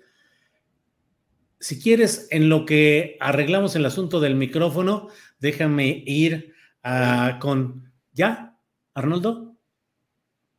¿Cómo se escuchó ahora? Ah, bien. Ahí, ahí se escucha ya bien, ahí se escucha bien, ya, muy bien. Arnoldo Cuellar, estamos hablando sobre los consultorios de farmacias, los del doctor Simi y otras farmacias del ahorro, Guadalajara, etcétera. Eh, hoy el subsecretario de Salud López Gatel dijo que son un engaño y criticó fuertemente el asunto. ¿Qué opinas de su uso? ¿Tú mismo has acudido a ellas? Eh, ¿Resultan satisfactorias en lo inmediato? ¿Qué opinas? Y luego le voy a preguntar a Arturo que nos dé, por favor, una de esas cátedras que luego nos da en estas reuniones sobre la historia de los González Torres, que no deja de ser una ironía que Emilio Martínez Manatú, que fue gobernador de Tamaulipas y luego secretario de salud y que fue quien inició toda esta historia del poder político y el poder económico, eh, una hija de él se casa con Jorge González Torres, fundador del Partido Verde, y luego, eh, pues ahí están los González Torres, el Niño Verde, em, eh, Víctor González Torres, que es el dueño de las farmacias Simi. En fin, luego le pedimos a Arturo. Farmacias el, Fénix también. Farmacias el Fénix en su momento. Pues, Arturo, que nos dé aquí una buena, una buena chaineada en este asunto. Arnoldo, ¿tú cómo ves el tema? Mira, muy brevemente, compensando ya lo tarde que entró, y saludos a Arturo y a Temo. Siento que me extrañaban mucho hasta que llegan las vibras. siempre, siempre, siempre. Gracias. Julio, yo creo que el, el gobierno de la República no tiene por qué inhibir que si está regulado por la ley, que empresas privadas den este tipo de servicios. La verdad es que deben surgir porque hay una necesidad, debe haber un estudio de mercado que les diga que hay entre la mala calidad del IMSS o el Seguro Popular con sus colas y, estas desmañanadas que la gente tiene que darse para poder requerir una consulta, imagino que cubren un, un espacio, un segmento importante. Pero yo creo que el Estado puede regular esto perfectamente. No son digamos, cientos de miles de médicos desperdigados por la República. Son grandes corporativos que deben tener controles administrativos, porque además, digo, deben llevar contabilidades, a lo mejor paralelas, a lo mejor dobles, pero el, la, Secretaría de Salud tendría que tener la manera de, saber qué clase de, de, medicina están practicando estos, estos médicos, qué calidad hay, qué estándares, cómo se manejan. Entonces, este tema muy recurrente de la 4T, de señalar flamígeramente a quienes andan haciendo las cosas mal, pero no regularlos con los instrumentos de política pública que tienen a su disposición, que además están eh, legitimados para ejercerlos por un mandato popular inédito, es donde me parece que hay un cortocircuito. ¿Por qué vas y te quejas como si fueras Juan Pérez de que estos médicos no funcionan o sí funcionan cuando eres el Estado mexicano? Que puedes perfectamente tener, debe, no sé en este momento cuál sea la instancia de la Secretaría de Salud que tiene que regular esto, pero debe haber alguna, no sé si COFEPRIS, ¿por qué no echarla a andar? ¿Por qué irse a quejar a una mañanera de esto? Yo no he usado muy seguido estos consultorios, salvo cuando tienes que tomarte un antibiótico porque la infección no cede y, y, no puedes ir al médico y el seguro tienes que pedir cita con una anticipación y si vas con un médico te cobra 800 pesos vas ahí a que te den 100. También entiendo que hay un abuso de este tipo de medicamentos, lo que señala López Gatel, que a la larga tiene un efecto negativo en la salud pública, que es el hecho de que ya los antibióticos no sirvan para nada porque todos estamos sobremedicados con ellos, ¿no? Pero bueno, pues es lo mismo que pasa con la comida chatarra, que tampoco el Estado mexicano se ve muy apurado para que la epidemia de obesidad, de diabetes, de presión alta sea controlada en los productos que también tienen por obligación regular. Creo que tibiamente este gobierno ha hecho más cosas que los anteriores, pero son instrumentos de política pública al final. Claro. Gracias, Arnoldo. Eh, Arturo, por favor, si nos ilustra sobre esta ironía incluso de la historia. El Partido Verde es aliado fundamental hoy de la 4T. Son aliados, están ejerciendo el poder. Y el subsecretario de Salud se queja de un sistema de salud alterno, engañoso, cuyas principales eh, empresas son las de Víctor González Torres, que como he dicho forma parte de esa familia que viene de, desde aquel gobernador tamaulipeco Martínez Manatú. ¿Cómo andan ahí las cosas según la enciclopedia que usted trae siempre en la cabeza, don Arturo? El coahuilense. Sí.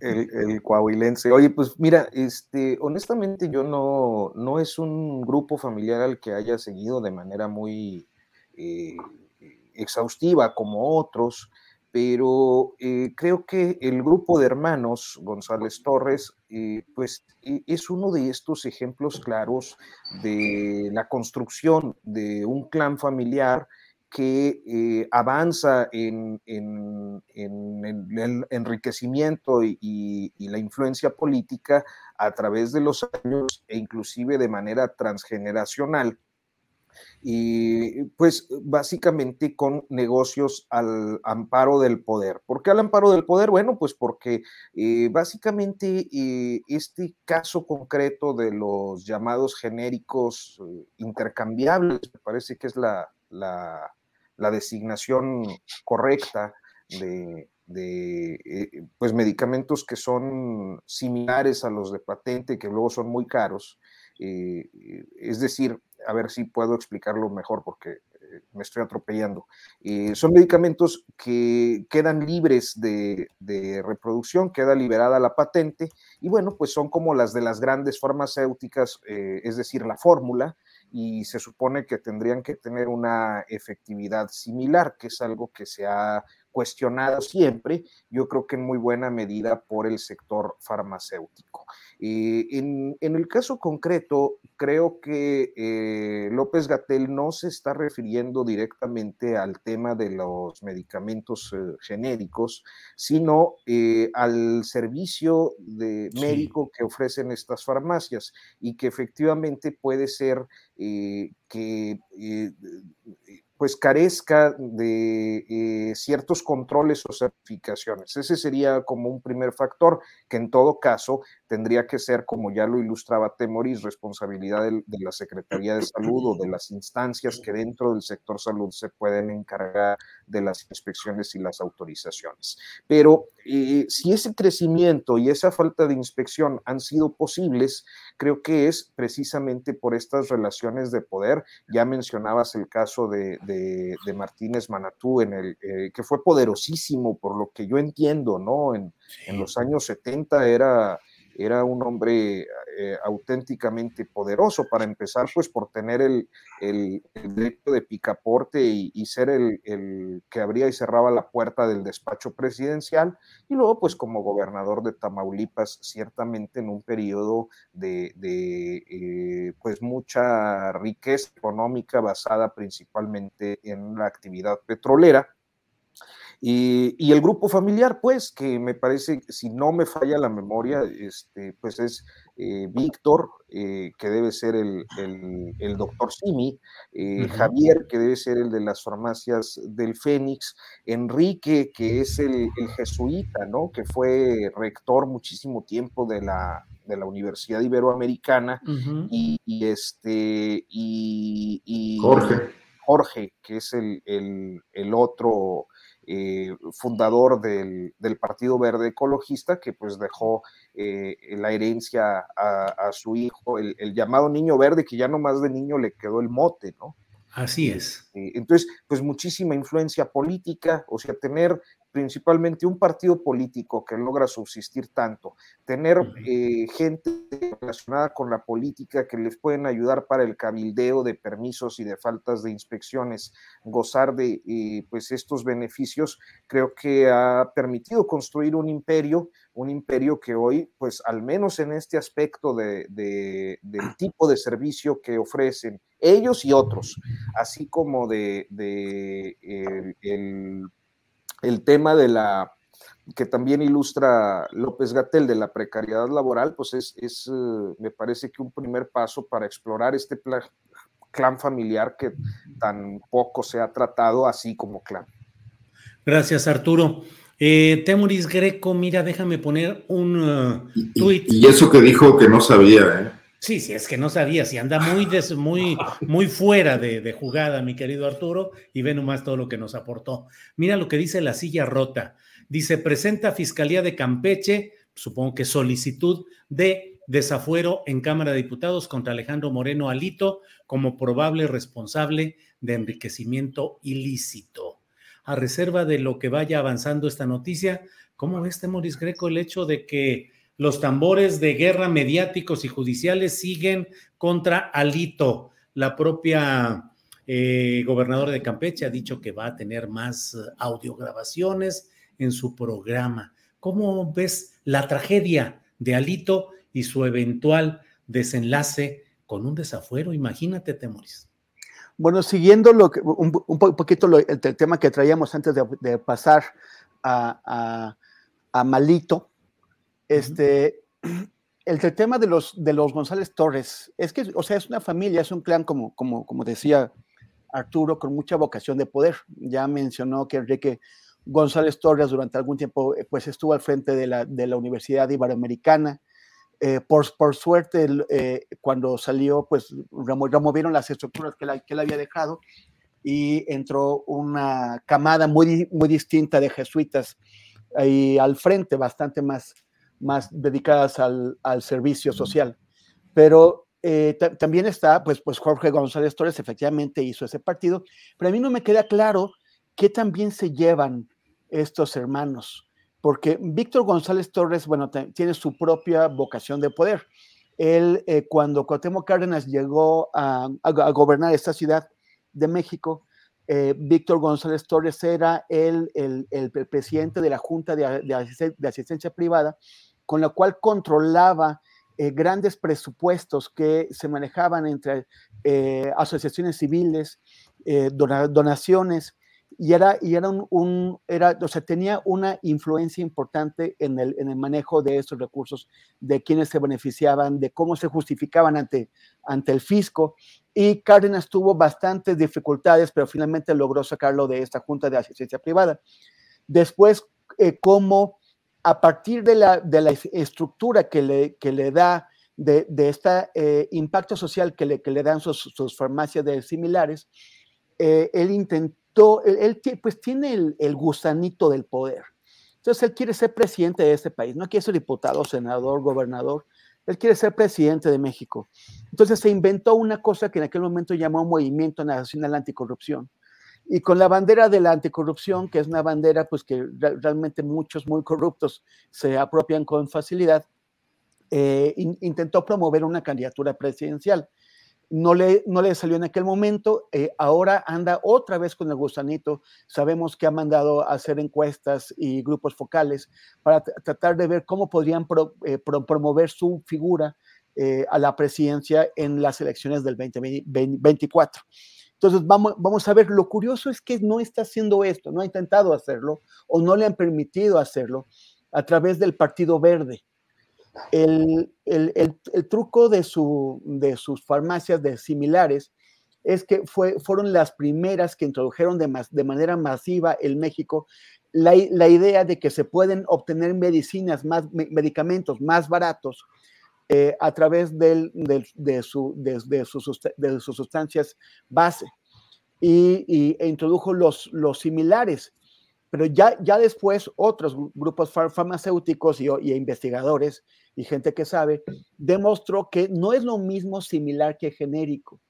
El, el compuesto eh, que, que, sirve para una medicina de patente puede ser reproducido, o sea, en, en, un genérico, y eso sí deberían producir un resultado eh, idéntico al de la medicina de patente, al de medicamento de patente. Los similares no, los similares se parecen. Y yo creo que pues igual puede ser este, algo parecido con lo que, lo que ocurre con el Partido Verde, porque eh, posiblemente Víctor González Torres no sea un genérico del Partido Verde, pero sí un similar. Sí, sí, sí, porque y, hay muchos en, vasos comunicantes, claro.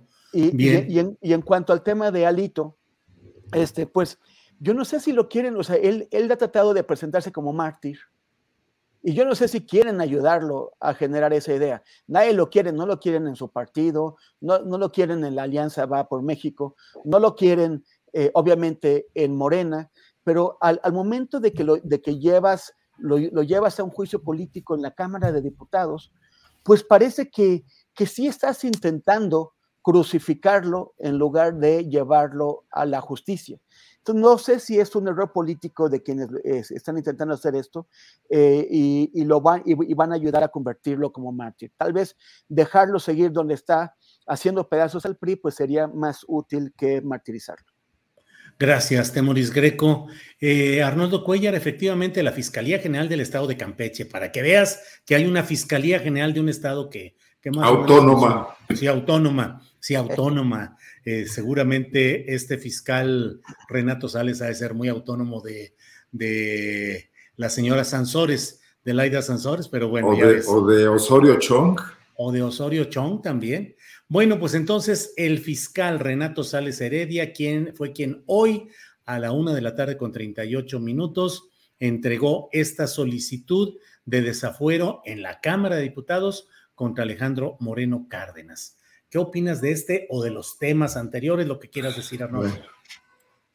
nada más recordar, porque bueno, tocaste ahí una figura que me hizo recordar muchas cosas, que Enrique González Torres en realidad fue el verdadero artífice de las relaciones políticas que cuajaron al Partido Verde.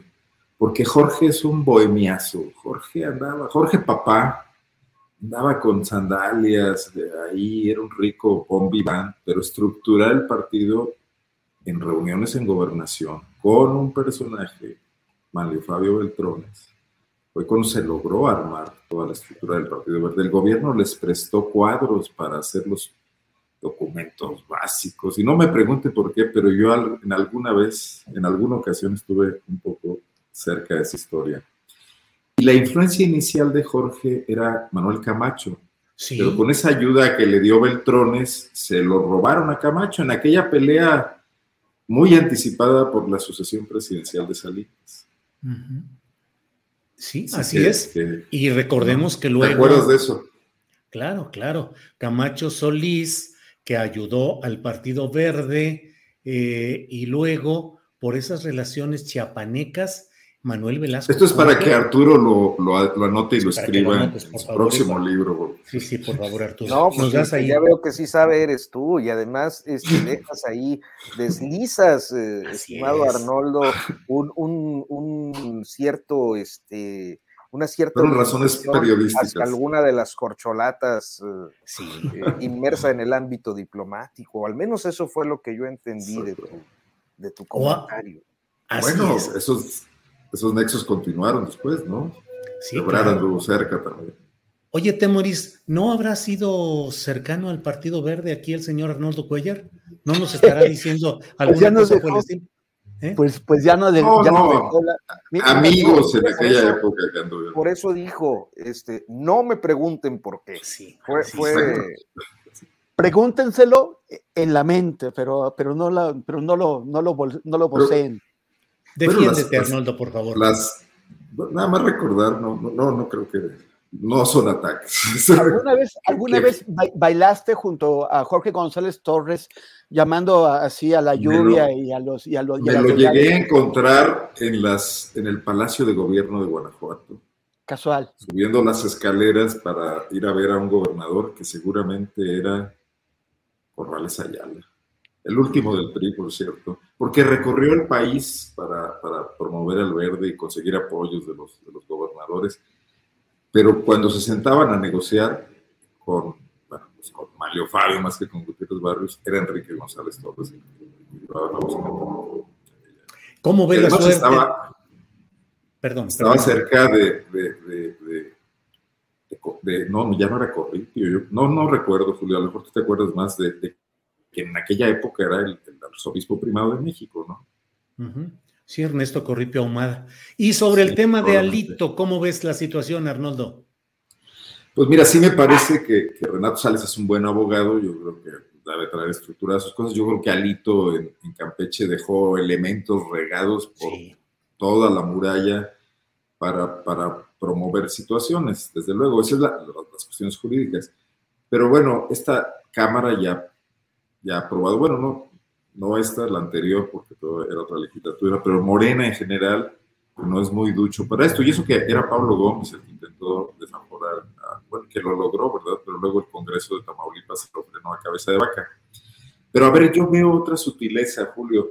Pues este escándalo que va a unir a Marco Cortés y a Jesús Zambrano rápidamente en torno al hito, va a dejar atrás el tema de la Guardia Nacional, de los ataques de la semana pasada y, de la militarización, ¿no? Y, la 4T ha demostrado muchas habilidades para prender infiernitos cuando quiere que se desvíen eh, la atención de ciertas cosas. No, no descartemos esa hipótesis sospechosista. Gracias, Arnoldo. Eh, Arturo, eh, pasando justamente al tema que menciona Arnoldo Cuellar, ¿cómo has visto todo el desarrollo narrativo los posicionamientos políticos y mediáticos eh, luego de esos cuatro días eh, candentes en varios estados del país? Es decir, más allá de los hechos en sí, ¿cómo has visto los posicionamientos políticos? Ha habido quienes incluso eh, han hablado pues de que es necesario deponer al presidente López Obrador y por otro lado la propia 4T pues parece haberse ya encerrado en la postura de decir es propaganda del narco, es una provocación. ¿Qué opinas, Arturo?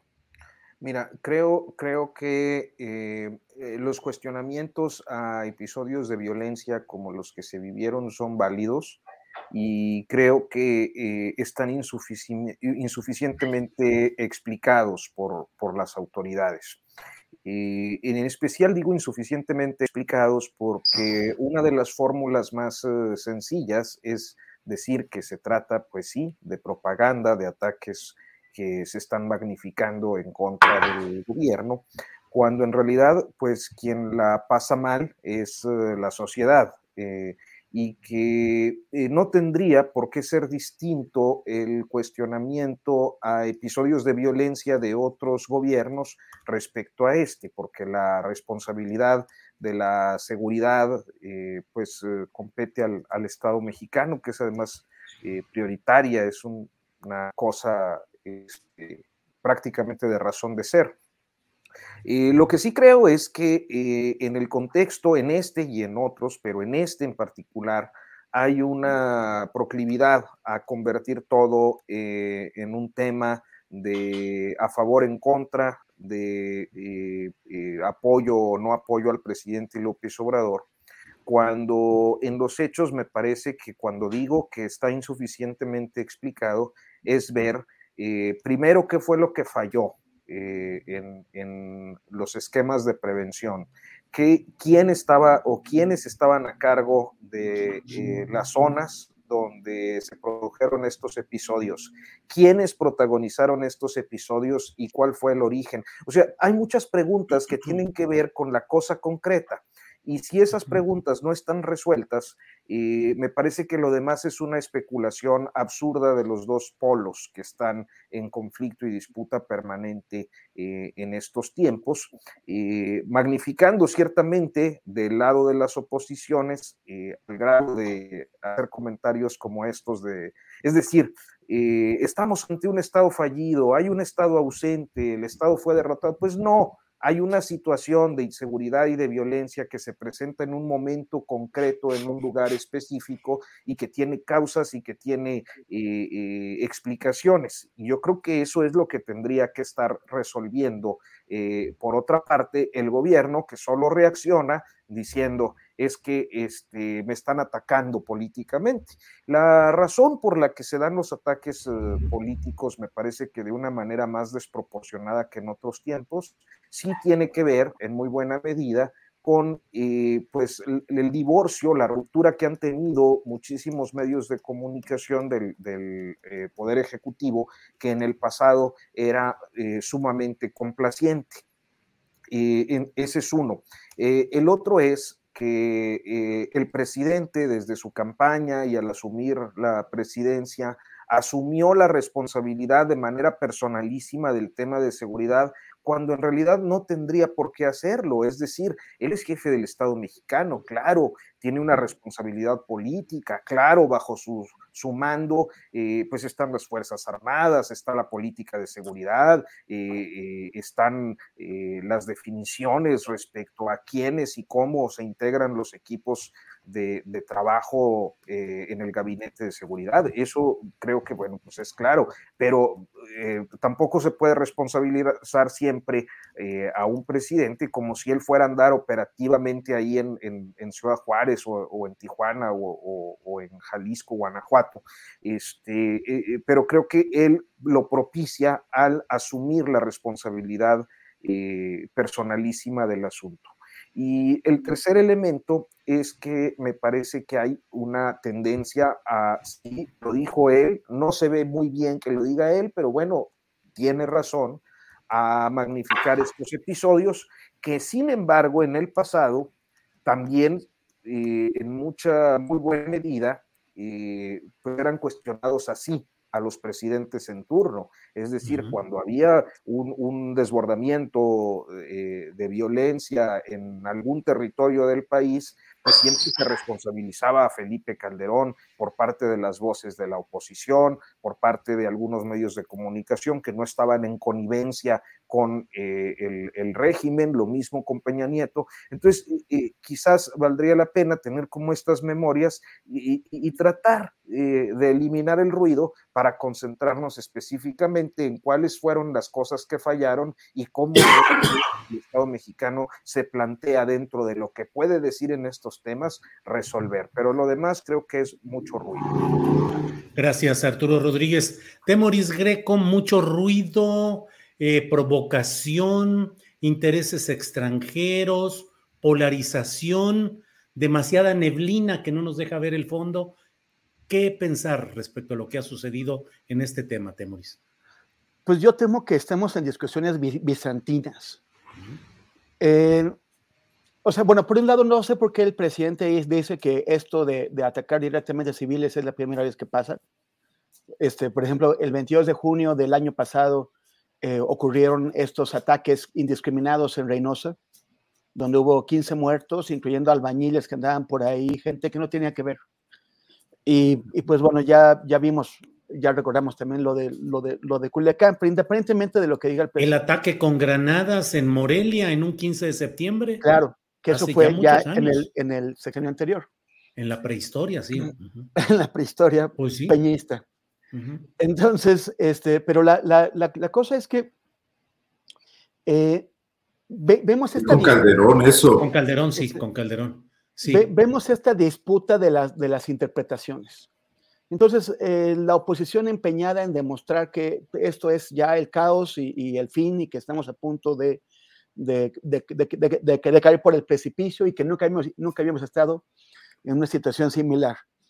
Y luego, a partir de esta conferencia de prensa inédita que se ofreció desde la Junta de Seguridad del presidente, eh, que no, que bueno, que todo es propaganda, que todo es eh, intentos de crear una, una situación eh, eh, una percepción muy mala de la seguridad, cuando en realidad los, los números indican que se ha detenido o, eh, el, el, aumento en los homicidios y eso, a pesar de que estamos en una meseta terrible.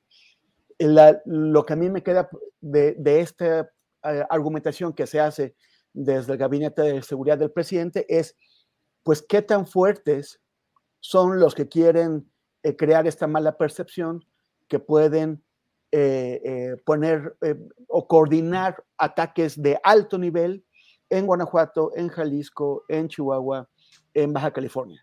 O sea, son, son, entonces, ¿a qué nos estamos enfrentando? ¿Por qué no lo nombran y por qué no lo explican? ¿Realmente están todos coordinados y poniéndose de acuerdo? Están, bueno, pues me parece una que lo, que lo que se sugiere a partir de eso es muy grave la cuestión es que pues, le pega a Morena, pero también le pega, por ejemplo, al PAN en, el, con el querido gobernador de, Arnoldo Sinue, le pega a Movimiento Ciudadano en Jalisco, le pega al PAN también en Chihuahua.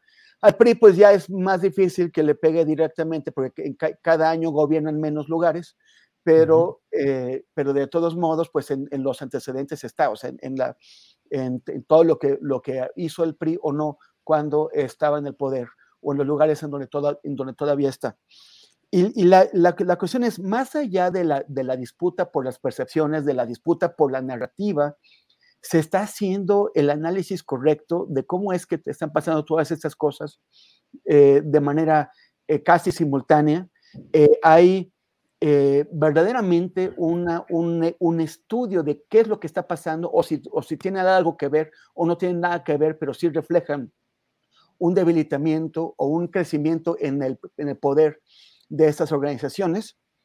Y, mientras unos alegan una cosa y otra, eh, me acordé de lo que ocurría en 1452 en Estambul, eh, cuando, cuando el sultán Mehmed II estaba a punto de conquistar la ciudad y de destruir el imperio bizantino. Y, y, adentro las grandes discusiones no se estaban, no giraban en torno a cómo impedir la caída de, las, de la gran ciudad, eh, sino en cuanto a cuántos ángeles cabían en la punta de un alfiler. A esto se llama discusiones bizantinas. Cuando ante una emergencia, eh, los, los, que están en peligro se dedican a discutir otras cosas y no lo que, lo que realmente es urgente. Y me, me pregunto si estos debates en la oposición y también desde, desde el gobierno no nos están distrayendo de lo principal, que es ver cómo nos unimos para ponerle un condenado alto a esta violencia. Gracias, Temoris Greco. Arnoldo, tu interpretación de las causas por las cuales, es decir, no las causas eh, eh, operativas o tácticas, la movilización, los incendios, sino cuál puede ser la lógica de poder que hizo que se concatenaran actos de este tipo en varios estados y que tuvieran como característica una masiva agresión contra población civil. Bueno, pues los, jefes criminales también leen periódicos y también siguen las redes sociales, ¿no? O sea, yo creo que si algo funciona en un determinado asunto para arrinconar al Estado o a las fuerzas. Eh, el modelo Ovidio. Sí, además se ha tardado el asunto, pero incluso el modelo eh, Jalisco, que es el que puede haber sido eh, factor de influencia en Ciudad Juárez, en Tijuana.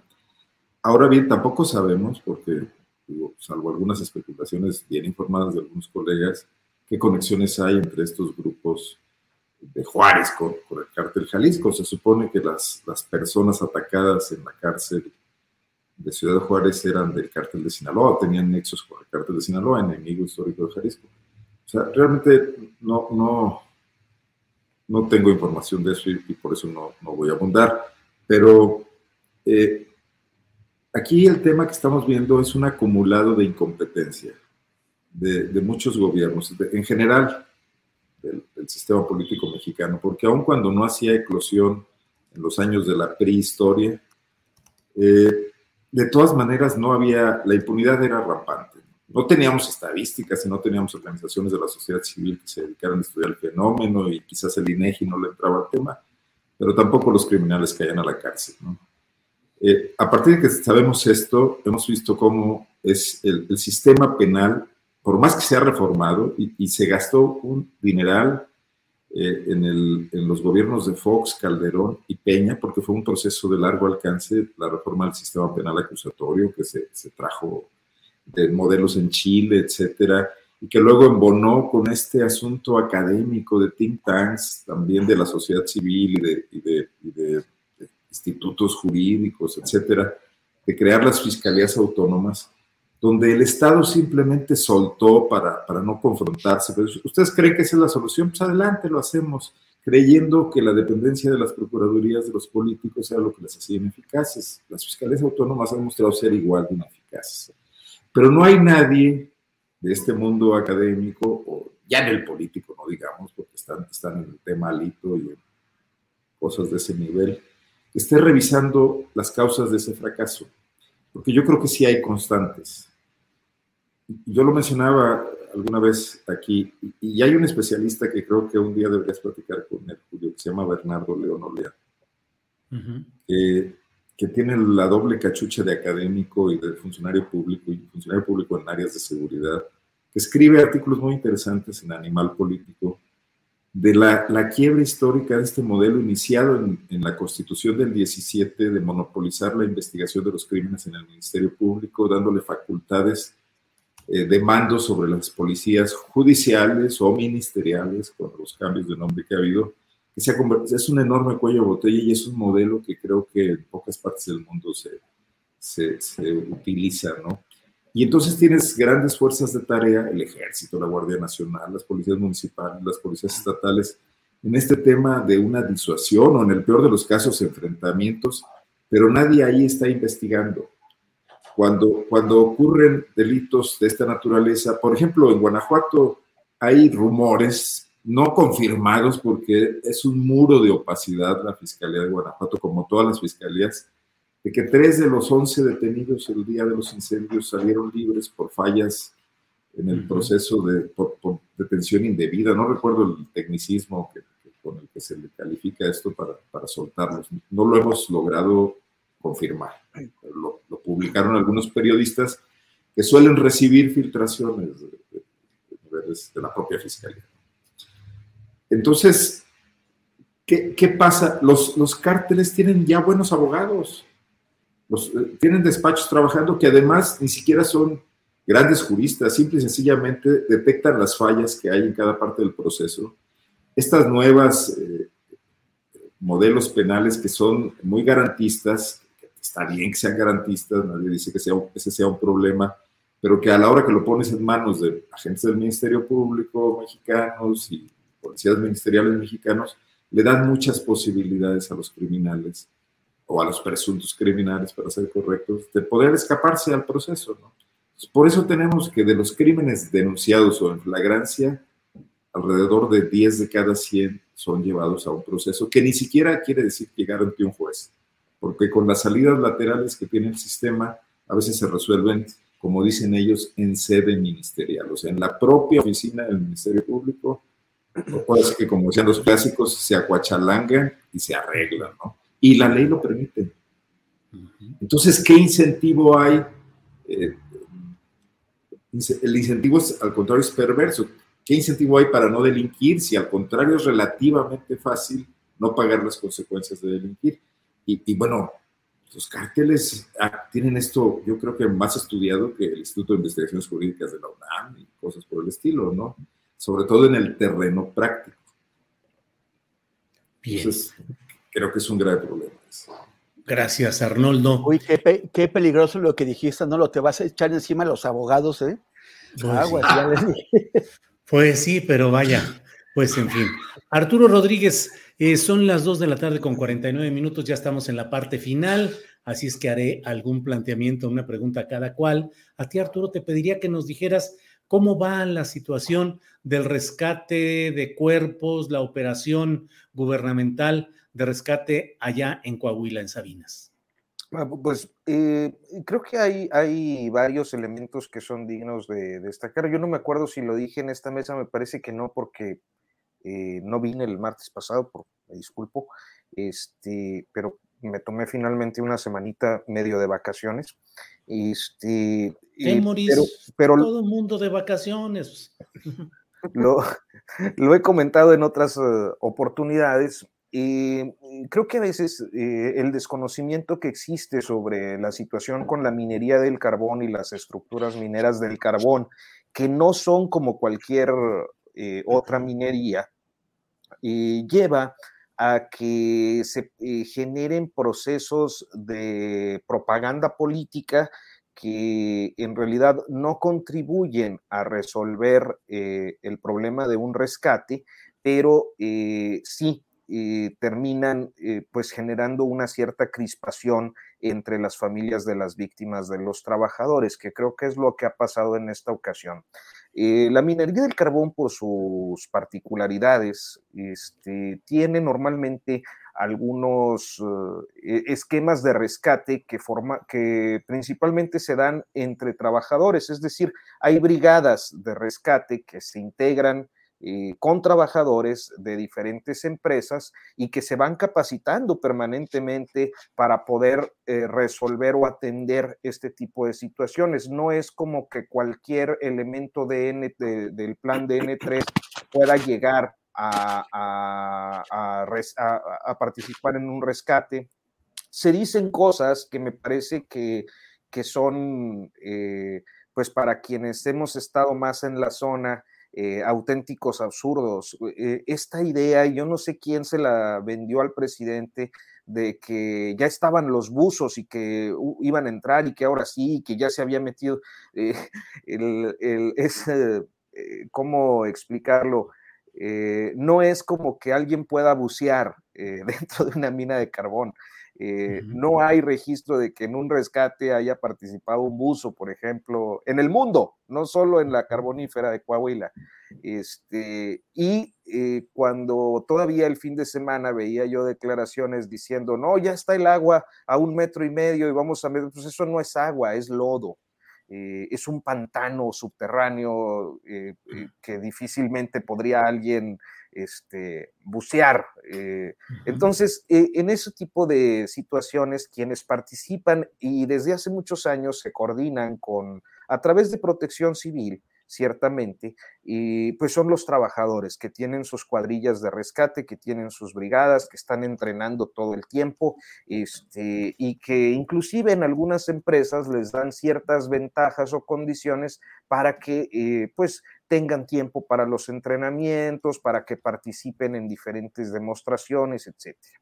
Eh, entonces, eh, un primer elemento es que eh, esta participación de los brigadistas que, históricamente están en esto no ha quedado del todo eh, bien establecida o clara.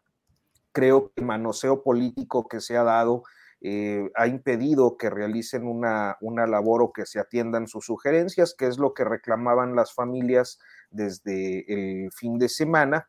Este, y bueno, eh, creo, eh, me pesa mucho decirlo, que este asunto no va a ser de un día, ni de dos, ni de unas semanas.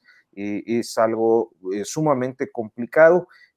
sí, se mantiene esta determinación que parece muy humana del gobierno de sacar a, a, los cuerpos a como dé lugar. Entonces, esa es una cosa.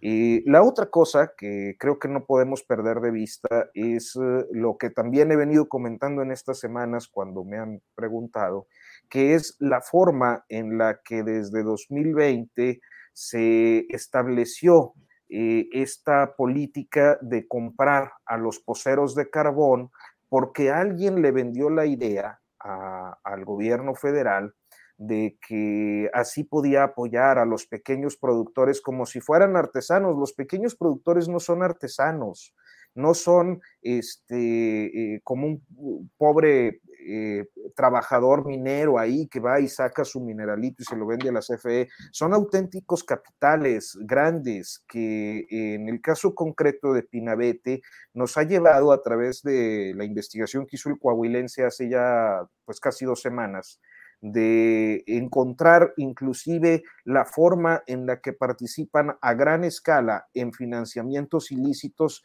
de campañas fuera de México, que es el caso del actual presidente de Guatemala, observado por este reportaje del Faro en el que nos basamos para, para identificar eh, la magnitud de los intereses que están detrás. Entonces, eh, fue un error, creo, haber optado por este asunto de la minería eh, que ellos consideran de pequeña producción, porque eh, ayer lo dijo Riquelme, yo lo reitero hoy, no porque lo haya dicho el gobernador Riquelme, sino porque es una realidad en la que yo he venido trabajando desde hace años y, particularmente en los últimos meses, eh, que el esquema de contratación que ha establecido la Comisión Federal de Electricidad para la compra de carbón mineral eh, es eh, fallida por donde se le vea, entre otras razones, eh, por que fomenta o, posibilita y, le da grandes ventajas al coyotaje, a, los, a las minas ilegales, porque no verifica los centros de trabajo, porque no verifica que auténticamente aquellos que son beneficiarios de una adjudicación tengan la capacidad para para satisfacer la, contratación y eh, al no verificarlo, pues lo que tenemos son a veces intermediarios que le compran a minas más chiquitas que no son minas, son verdaderos centros de, explotación laboral equiparable a la esclavitud con eh, situaciones deleznables y, condiciones de seguridad eh, muy precarias. Eh, el otro elemento es que el carbón ni siquiera sirve, o sea, tenemos meses recibiendo reportes de que los quemadores en las carboeléctricas eh, están ya tronando por la mala calidad del carbón, porque ese carbón no es para eso. Hay dos tipos de calidades de carbón y el carbón de los poceros no sirve para las carboeléctricas a menos de que sea mezclado. Eh, a través de una planta que, que, trata de homogenizar la calidad pero eh, en el, en, que son plantas y son procesos en los que también interviene un, esquema de corrupción muy grave desde hace años. eh, que es pues la compra de mucha ceniza o sea, de mucho polvo, de mucho eh, que no sirve para, para, para, quemar en una carboeléctrica, este, pero pues que de todas maneras se paga como si fuera de buena calidad y eso está haciendo tronar los, los cargadores de, de, para decirlo de manera sencilla, de las carboeléctricas. Y finalmente está el tema de la inspección. Ya me callo, Julio, muy rápido. No, no. Este, el, actual, la actual administración tuvo una reducción significativa. Lo publiqué hace meses en mi columna del Heraldo. Eh, ponía específicamente el caso de la minería del carbón a partir de un episodio similar al de esta ocasión que ocurrió el año pasado, este, retomando los datos, y los datos son demoledores para la Secretaría del Trabajo, porque es data oficial además, eh, es la reducción eh, de manera al menos de un 40% del personal de inspección desde que inició la actual administración, porque debido a las medidas de austeridad eh, que se implementaron, fueron despedidos los, los que estaban por honorarios. Entonces hay un relajamiento de la inspección en los centros de trabajo. Y eso no se puede obviar, ¿no? Este, creo que esa es la realidad de la zona y bueno, pues ya me caigo ahora sí. Arturo, al contrario, muchas gracias por todo el análisis que haces. Temoris, estamos ya en la parte final del programa. Eh, algún tema que tú quieras tocar o hablar del caso de qué esperar de la nueva titular de la Secretaría de Educación Pública, lo que desees ya en esta parte final, Temoris. Es que, es que tengo, tengo un tema y, además lo de la CEP y además lo de, los mineros, no puedo entrarle a todo, me voy un poquito sobre los mineros. Este, el, estuve, se, va, se, va, a publicar un, un, artículo mío en Milenio porque estuve checando qué es lo que pasó, cómo fue lo del eh, el rescate famoso de la mina en, Chile en 2010. este, justamente en agosto de 2010 hay una coincidencia en tiempo aquí y que, bueno, pues fue exitoso, sacaron a los 33 mineros, el gobierno fue felicitado por todo el mundo, el gobierno chileno de, Piñera, cuando en realidad ese gobierno intentó originalmente eh, suspender los trabajos. Ya desde el día 2 intentó suspender los trabajos porque decían que era imposible encontrar eh, eh, o, rescatar a los mineros y solamente la, eh, la, fuerza de las familias logró movilizar a la opinión pública y forzar al gobierno a proseguir con los, con los trabajos. Este, hubo varios momentos en los que fracasaron algunos esfuerzos y eh, estuvieron a punto, o, sea, o quisieron darse por, por, vencidos. Esta presión lo impidió y fue hasta el día 17 cuando por fin lograron obtener una comunicación, o sea, pruebas de que los 33 mineros estaban vivos. Una vez que se, que que se estableció ese contacto, los 17 días, todavía tardaron 52 días más en rescatarlos, pero fue fundamental eh, la presión de las, de las familias.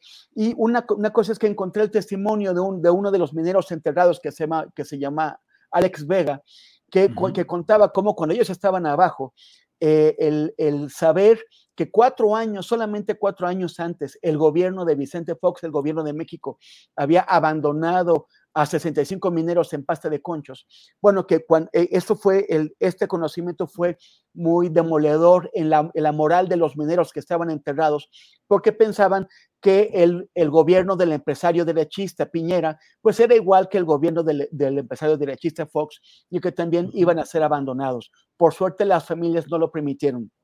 Y, lo, y estos gobiernos querían abandonarlos, eh, entre otras cosas, para ocultar las responsabilidades tanto de las empresas mineras, en, en el caso mexicano, la de Germán Larrea, Grupo México, eh, la de las empresas mineras y también la de sus gobiernos al permitir la operación ilegal o, o, en malas condiciones de estas minas.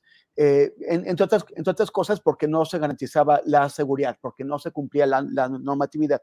Y ya para salir, recordar que eh, acaban de meter a la cárcel en Guatemala ahora que estábamos eh, comentando lo del gobierno de Yamate, acaban de meter a la cárcel a nuestro colega José Rubén Zamora un periodista que, a quien pude conocer en Colombia, en Bogotá, en 2011, un periodista que eh, dirige el periódico, así se llama su medio de comunicación, que es uno de los que ha sido más críticos y que ha revelado la corrupción de sucesivos gobiernos de Guatemala y ahora está en prisión y me parece muy importante que lo recordemos y enviarle un mensaje de solidaridad a José Rubén Zamora desde eh, esta mesa de periodistas de Astillero Informa. Gracias, Temoris. Eh, Arnoldo Cuellar, pues se acabó el tiempo, ya no hubo ninguna participación final. No te creas, Arnoldo. Sabes que estamos pues. Yo toda la vida cedo a mis compañeros. claro, no, Arnoldo. Mira, muy breve, muy breve. Lo, que tú Dos tweets, dos tweets rápidos. Eh, Kenia López Rabadán ponía un tweet queriendo ser ingeniosa, ya sabemos, donde decía cómo es que pasamos de Vasconcelos a Leticia Ramírez en la Secretaría de Educación y una compañera de Pop Lab en Guanajuato, Kenia Velázquez, le pone, bueno, pues porque en medio estuvo Josefina Vázquez Mota, ¿no? Pues sí. Creo que me parece que de eso no hablan, ¿no? Y el otro tema es que veo tuitear a Mónica Cervón, periodista de Aguascalientes, en estos momentos, que un diputado del grupo de la nueva gobernadora electa está tratando de pasar una ley para, para eh, permitir legalmente eh, la represión de manifestaciones públicas por parte de la fuerza pública. Creo que es algo a lo que hay que ponerle ojo en Aguascalientes, donde yo no siento que esté la conflictividad así como para eh, plantearlo en estos términos. Ahí sigue la línea de Mónica Cervón. Y bueno, pues nada más, Julio, saludarlos y, y agradecerte como siempre. Oye, espacio. Arnoldo. Seguimos con... Bueno, bueno, a ver, sí, sí, porque además me quedé con, citó Temoris a, la caída de Constantinopla y no sé, a lo mejor la conoce y estoy aquí. ¿Conoces el libro de Sir Steven Runciman, La caída de Constantinopla? Es un súper clásico. Híjole, bueno, consíguelo, porque lo reeditó Javier Marías en su biblioteca esta que hizo de, de libros ya ya, ya sacados de circulación. Runciman es un autor de una historia de las cruzadas, pero esa de Constantinopla, que es un librito chiquitito, es maravilloso. No habla de Los Ángeles, pero todo lo demás es genial. Es una historia ah, inglés. Oye, Armando, por cierto, ¿ya leíste Aniquilación de Hulebeck? El libro del... No, ya está, ya está disponible, ya está disponible. Eh, porque alguien por ahí me platicó que eras tú seguidor de, este tipo de literatura, no sé si equivocadamente. Sí sí, pero ando leyendo mucho a los argentinos porque me voy a Buenos Aires la semana que entra y no estaré con ustedes. Aquí Ándale, mira nomás, Arturo. de una vez nos aviso para que, para que Adrián oye, previsión. Oye, uno que pidiendo fiado, hombre. Oye, Arnoldo, pero ¿qué onda con el spoiler? Yo nada más les conté que el sultán estaba a las puertas de Constantinopla, no que ya había caído, ya, ya lo spoilereaste, ya tremendo. Y además el último emperador bizantino cayó en las murallas combatiendo, Miguel se llamaba, y nunca encontró su cadáver esos lentes de Temoris como que le fomentan la elocuencia. Sí, sí, ha de traer conectado algún eh, audífono donde le van dando datos y toda la cosa. Te hemos cachado. Y segundo. Y, sí, y en la rendición de cuentas preguntarle si escucharon a Silvia Pérez Cruz. No, no, yo no, escuché a Silvia. Ahí se están perdiendo de algo. Sí, sí, sí, sí, A ti, Julio, te va a encantar para tus bohemias de los viernes. Sí, sí, la, la, la buscaré. Y, bueno, pues eh, gracias a los tres. Son las tres de la tarde con cinco minutos. Arturo Rodríguez, como siempre, muchas gracias. Muy bien tu disertación de Coahuila. Todo el mundo la está celebrando y festejando. No Gracias. Pero bueno, un gusto. Gracias, Arturo. Hasta luego. Temoris, gracias como siempre. Solidaridad con el compañero periodista que mencionaste. Gracias y buenas tardes. Gracias, gracias Julio, Arturo, Arnoldo y, y pedirles como siempre que nos sigan en nuestras redes, en, mi caso es arroba temoris en Instagram y en Twitter y facebook.com diagonal temoris en la red del señor eh, Zuckerberg, del, niño Facebook. Muy bien, gracias Temoris. Arnoldo Cuellar, pues bueno, preparándote para esta salida hacia Argentina, luego nos platicas qué libros de autores argentinos estás leyendo, pero bueno, por lo pronto... Apiglia, sobre todo. ¿Eh? Apiglia. Apiglia, sí. y, bueno, vamos a un evento periodístico, a, a una congreso que se llama Media Party. Eh, a ver qué aprendemos. Ay, qué, qué serio, qué serio estás vuelto. Sí, sí, sí. Buenos Aires, party, pues, media, todo, suena muy divertido. Pues, ¿qué quieres? Así es esto, pues, ¿qué quieres? Bueno, Arturo, Temor y Fernando. Sí, señor. Gracias. Gracias. gracias. un vino y un bife. Sí. A su salud, allá me lo he hecho. Sí, bueno, gracias. gracias, chao. Hasta luego. Bien, pues eh, son las 3 de la tarde con 7 minutos. No se vaya porque tenemos todavía información, comentarios con Adriana Buentello, quien ya está por aquí de regreso. Adriana, ya estamos aquí hablando de bifes y de vinos tintos de Argentina, que se va Arnoldo, fíjate nada más. Pero bueno. Ya, ya, ya me enteré, así que muchas gracias a nuestro querido Arnoldo por avisarnos con tiempo.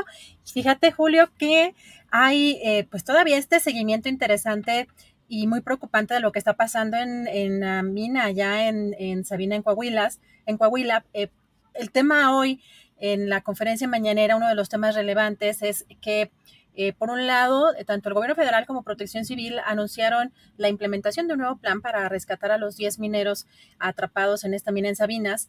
Y eh, pues sobre todo después de esta inundación que eh, complicó el fin de semana las labores de rescate, así que a través del canciller Marcelo Ebrard se va a solicitar ayuda internacional eh, para poder continuar con este rescate, pero también hay declaraciones del presidente López Obrador, sobre todo por el tema de la politización de pues estos hechos y estas tragedias. Ya dijo el presidente el día de hoy, bueno, comentó que están sopiloteando porque ya vienen las elecciones de Coahuila. Si te parece, vamos a escuchar qué fue lo que dijo. Pues está haciendo la investigación la Fiscalía y se debe de evitar que ocurran estos accidentes lamentables. Y lo estamos haciendo. Yo creo que la medida más importante del gobierno que encabezo es el no permitir que se sigan entregando concesiones hemos entregado una sola concesión. Y en los gobiernos neoliberales, 120 millones de hectáreas concesionadas para la minería. Es más, la Secretaría del Trabajo la manejaban los mineros, pero las empresas mineras, no los trabajadores. A esos extremos se llegó, por eso estos lamentables accidentes. Aprovecho la oportunidad para decir que ya andan sopiloteando. Van a haber elecciones en Coahuila. Entonces van a querer, porque eso es lo peor todavía, la falta de escrúpulos morales.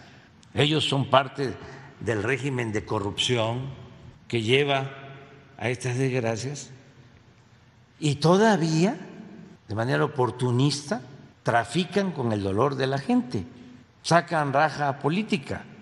Fue lo que hicieron cuando el incendio de la guardería ABC.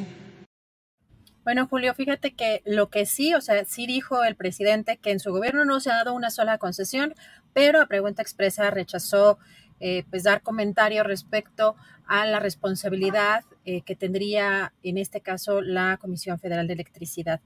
Y pues no sé, este es uno de los temas importantes, pero también ya lo adelantaban eh, en la mesa, Julio, con este... pues esta solicitud, hoy acudió Renato Sales Heredia, el fiscal de Campeche, a presentar una declaratoria de procedencia en relación a el líder del PRI, Alejandro Moreno, eh, que pues por el cual se abrió una carpeta de investigación eh, sobre enriquecimiento ilícito y estuvo acompañado en esta conferencia en la Cámara de Diputados precisamente por Sergio Gutiérrez Luna, presidente de la mesa directiva. Y hay datos interesantes eh, que comentó tanto, bueno, por una parte presenta el tema Sergio Gutiérrez Luna y por otra parte en esta conferencia hace precisiones el fiscal. Vamos a escuchar qué dijo están solicitando, en términos de este escrito, la declaratoria de procedencia en relación con el C. Rafael Alejandro Moreno Cárdenas, a efecto de poder proceder penalmente en su contra por aparecer como probable responsable de la comisión del delito de enriquecimiento ilícito previsto y sancionado en los artículos 300, 301 y 302 del Código Penal de Campeche. Podemos afirmar que los audios no forman parte y afirmarlo categóricamente de la carpeta de investigación. La carpeta de investigación no tiene nada que ver con los audios, tiene que ver con una investigación del Ministerio Público vinculada justamente con el delito que acaba de mencionar el ciudadano diputado, enriquecimiento ilícito.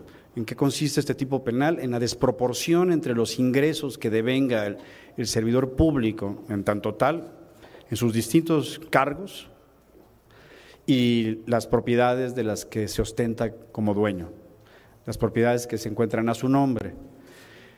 En el caso del enriquecimiento ilícito, como en el caso de operaciones con recursos de procedencia ilícita, se conoce lo que se denomina inversión de la carga de la prueba.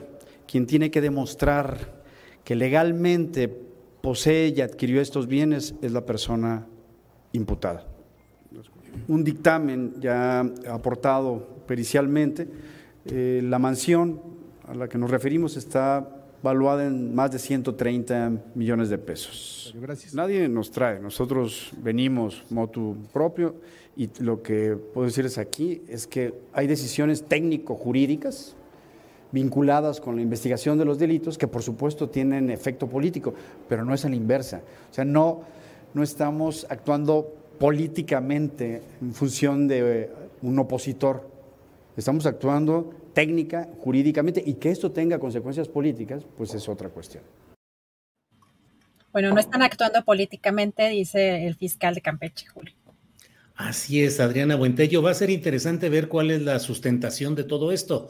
El fiscal dice no se están incluyendo los audios, porque bueno, los audios desde el momento en que han sido difundidos, obtenidos de una manera ilegal y difundidos también en una controversia legal, pues no tendrían ningún valor probatorio. Pero ahí van caminando y pues parece que todo se va cerrando alrededor de Alito, Adriana. Así es, y fíjate que la, en el tema del, o sea, del, de lo que estaba. Es más, ya van las patrullas por él. Estoy oyendo que ya van por ahí. Seguro que sí, Adriana. Diría mi mamá que ya vienen por mí. Eh. este, no, fíjate que en el tema de la evaluación o en cómo está evaluada la casa, decía que 130 millones de pesos, pero que no está incluido pues todo lo que viene dentro de la casa, ¿no? Que habla eh, de que hay pinturas, dijo que no encontraron joyas, pero algunos autos, aunque no dijo que autos de colección, pero que todo eso no está incluido. Entonces, bueno, el costo allí este, está, está, está tremendo. ¿Te acuerdas, Adriana, que le hicimos una entrevista a Alejandro Moreno, la única? Y en el curso de la entrevista le pregunté yo qué, eh, qué onda con la famosa casa construida. Creo que en aquel momento yo le decía 7 mil metros cuadrados, que entiendo que ahora son más.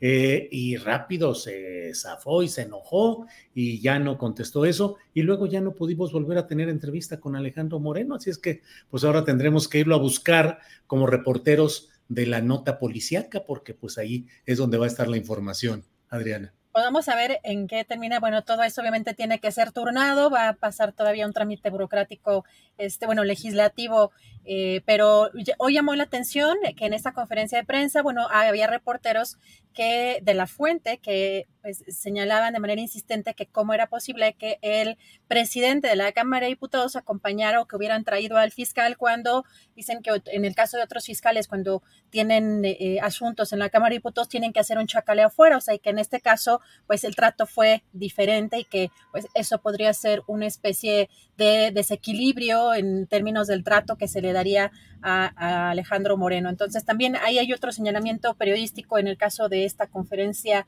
de prensa y le daremos seguimiento, pero no quiso abundar el fiscal en más detalles, evidentemente, de la carpeta por la secrecía, eh, solamente hizo referencia al costo general de eh, o la evaluación de esta casa. Para quienes nos preguntan, hoy no pudo estar Carolina Rocha en su plática de los martes, por un lado, por otro, no transmitimos a través de Facebook en esta ocasión por problemas que estamos teniendo de desmonetizaciones y alertas de Facebook por contenidos presuntamente eh, correspondientes a derechos de autor en algo que mañana les vamos a, detallar porque pues hay quienes se están apropiando hasta de las conferencias mañaneras de prensa del presidente López Obrador para registrarlas como propias y luego pretender castigar a quienes hemos transmitido segmentos de esa conferencia diciendo que es propiedad registrada de una serie de, factores que mañana podremos platicar un poco más adelante de ello, Adriana. Pero presidencia desde ya tendría que estar brincando. O sea, tendría que estar, porque finalmente es difusión de su propia conferencia, de su propio trabajo de comunicación, eh, por no decir propaganda, y pues les pega primero a ellos. Eh, así pues que sí, debemos de, estar atentos a eso, Julio. Pero bueno, pues algo de la información del, día de hoy ya huele a sopita. Ya huele a sopita, pero nada más déjame cerrar con una noticia dolorosa, como son siempre todas las relacionadas con este tema.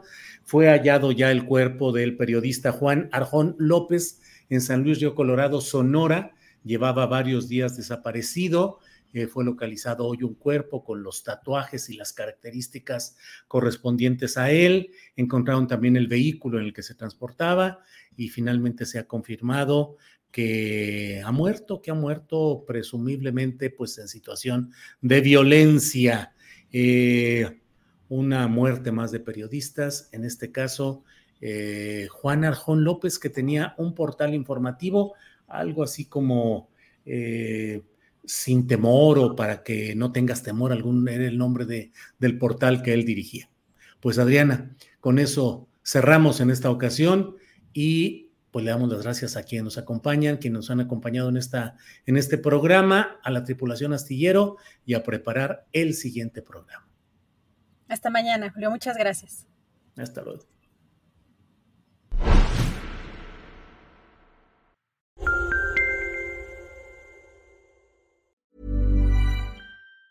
Even on a budget, quality is non-negotiable. That's why Quince is the place to score high-end essentials at 50 to 80% less than similar brands. Get your hands on buttery soft cashmere sweaters from just 60 bucks, Italian leather jackets, and so much more. And the best part about Quince, they exclusively partner with factories committed to safe, ethical, and responsible manufacturing. Elevate your style without the elevated price tag with Quince. Go to quince.com slash upgrade for free shipping and 365-day returns. ¿Te preocupas por tu familia? Entonces, ¿por qué darles solo huevos ordinarios cuando pueden disfrutar de lo mejor? Eggland's Best, los únicos huevos con ese delicioso sabor fresco de granja, además de la mejor nutrición, como 6 veces más vitamina D, 10 veces más vitamina E y 25% menos de grasa saturada que los huevos regulares, además de muchos otros nutrientes importantes. Así que, dales los mejores huevos. Eggland's Best. Mejor sabor, mejor nutrición, mejores huevos.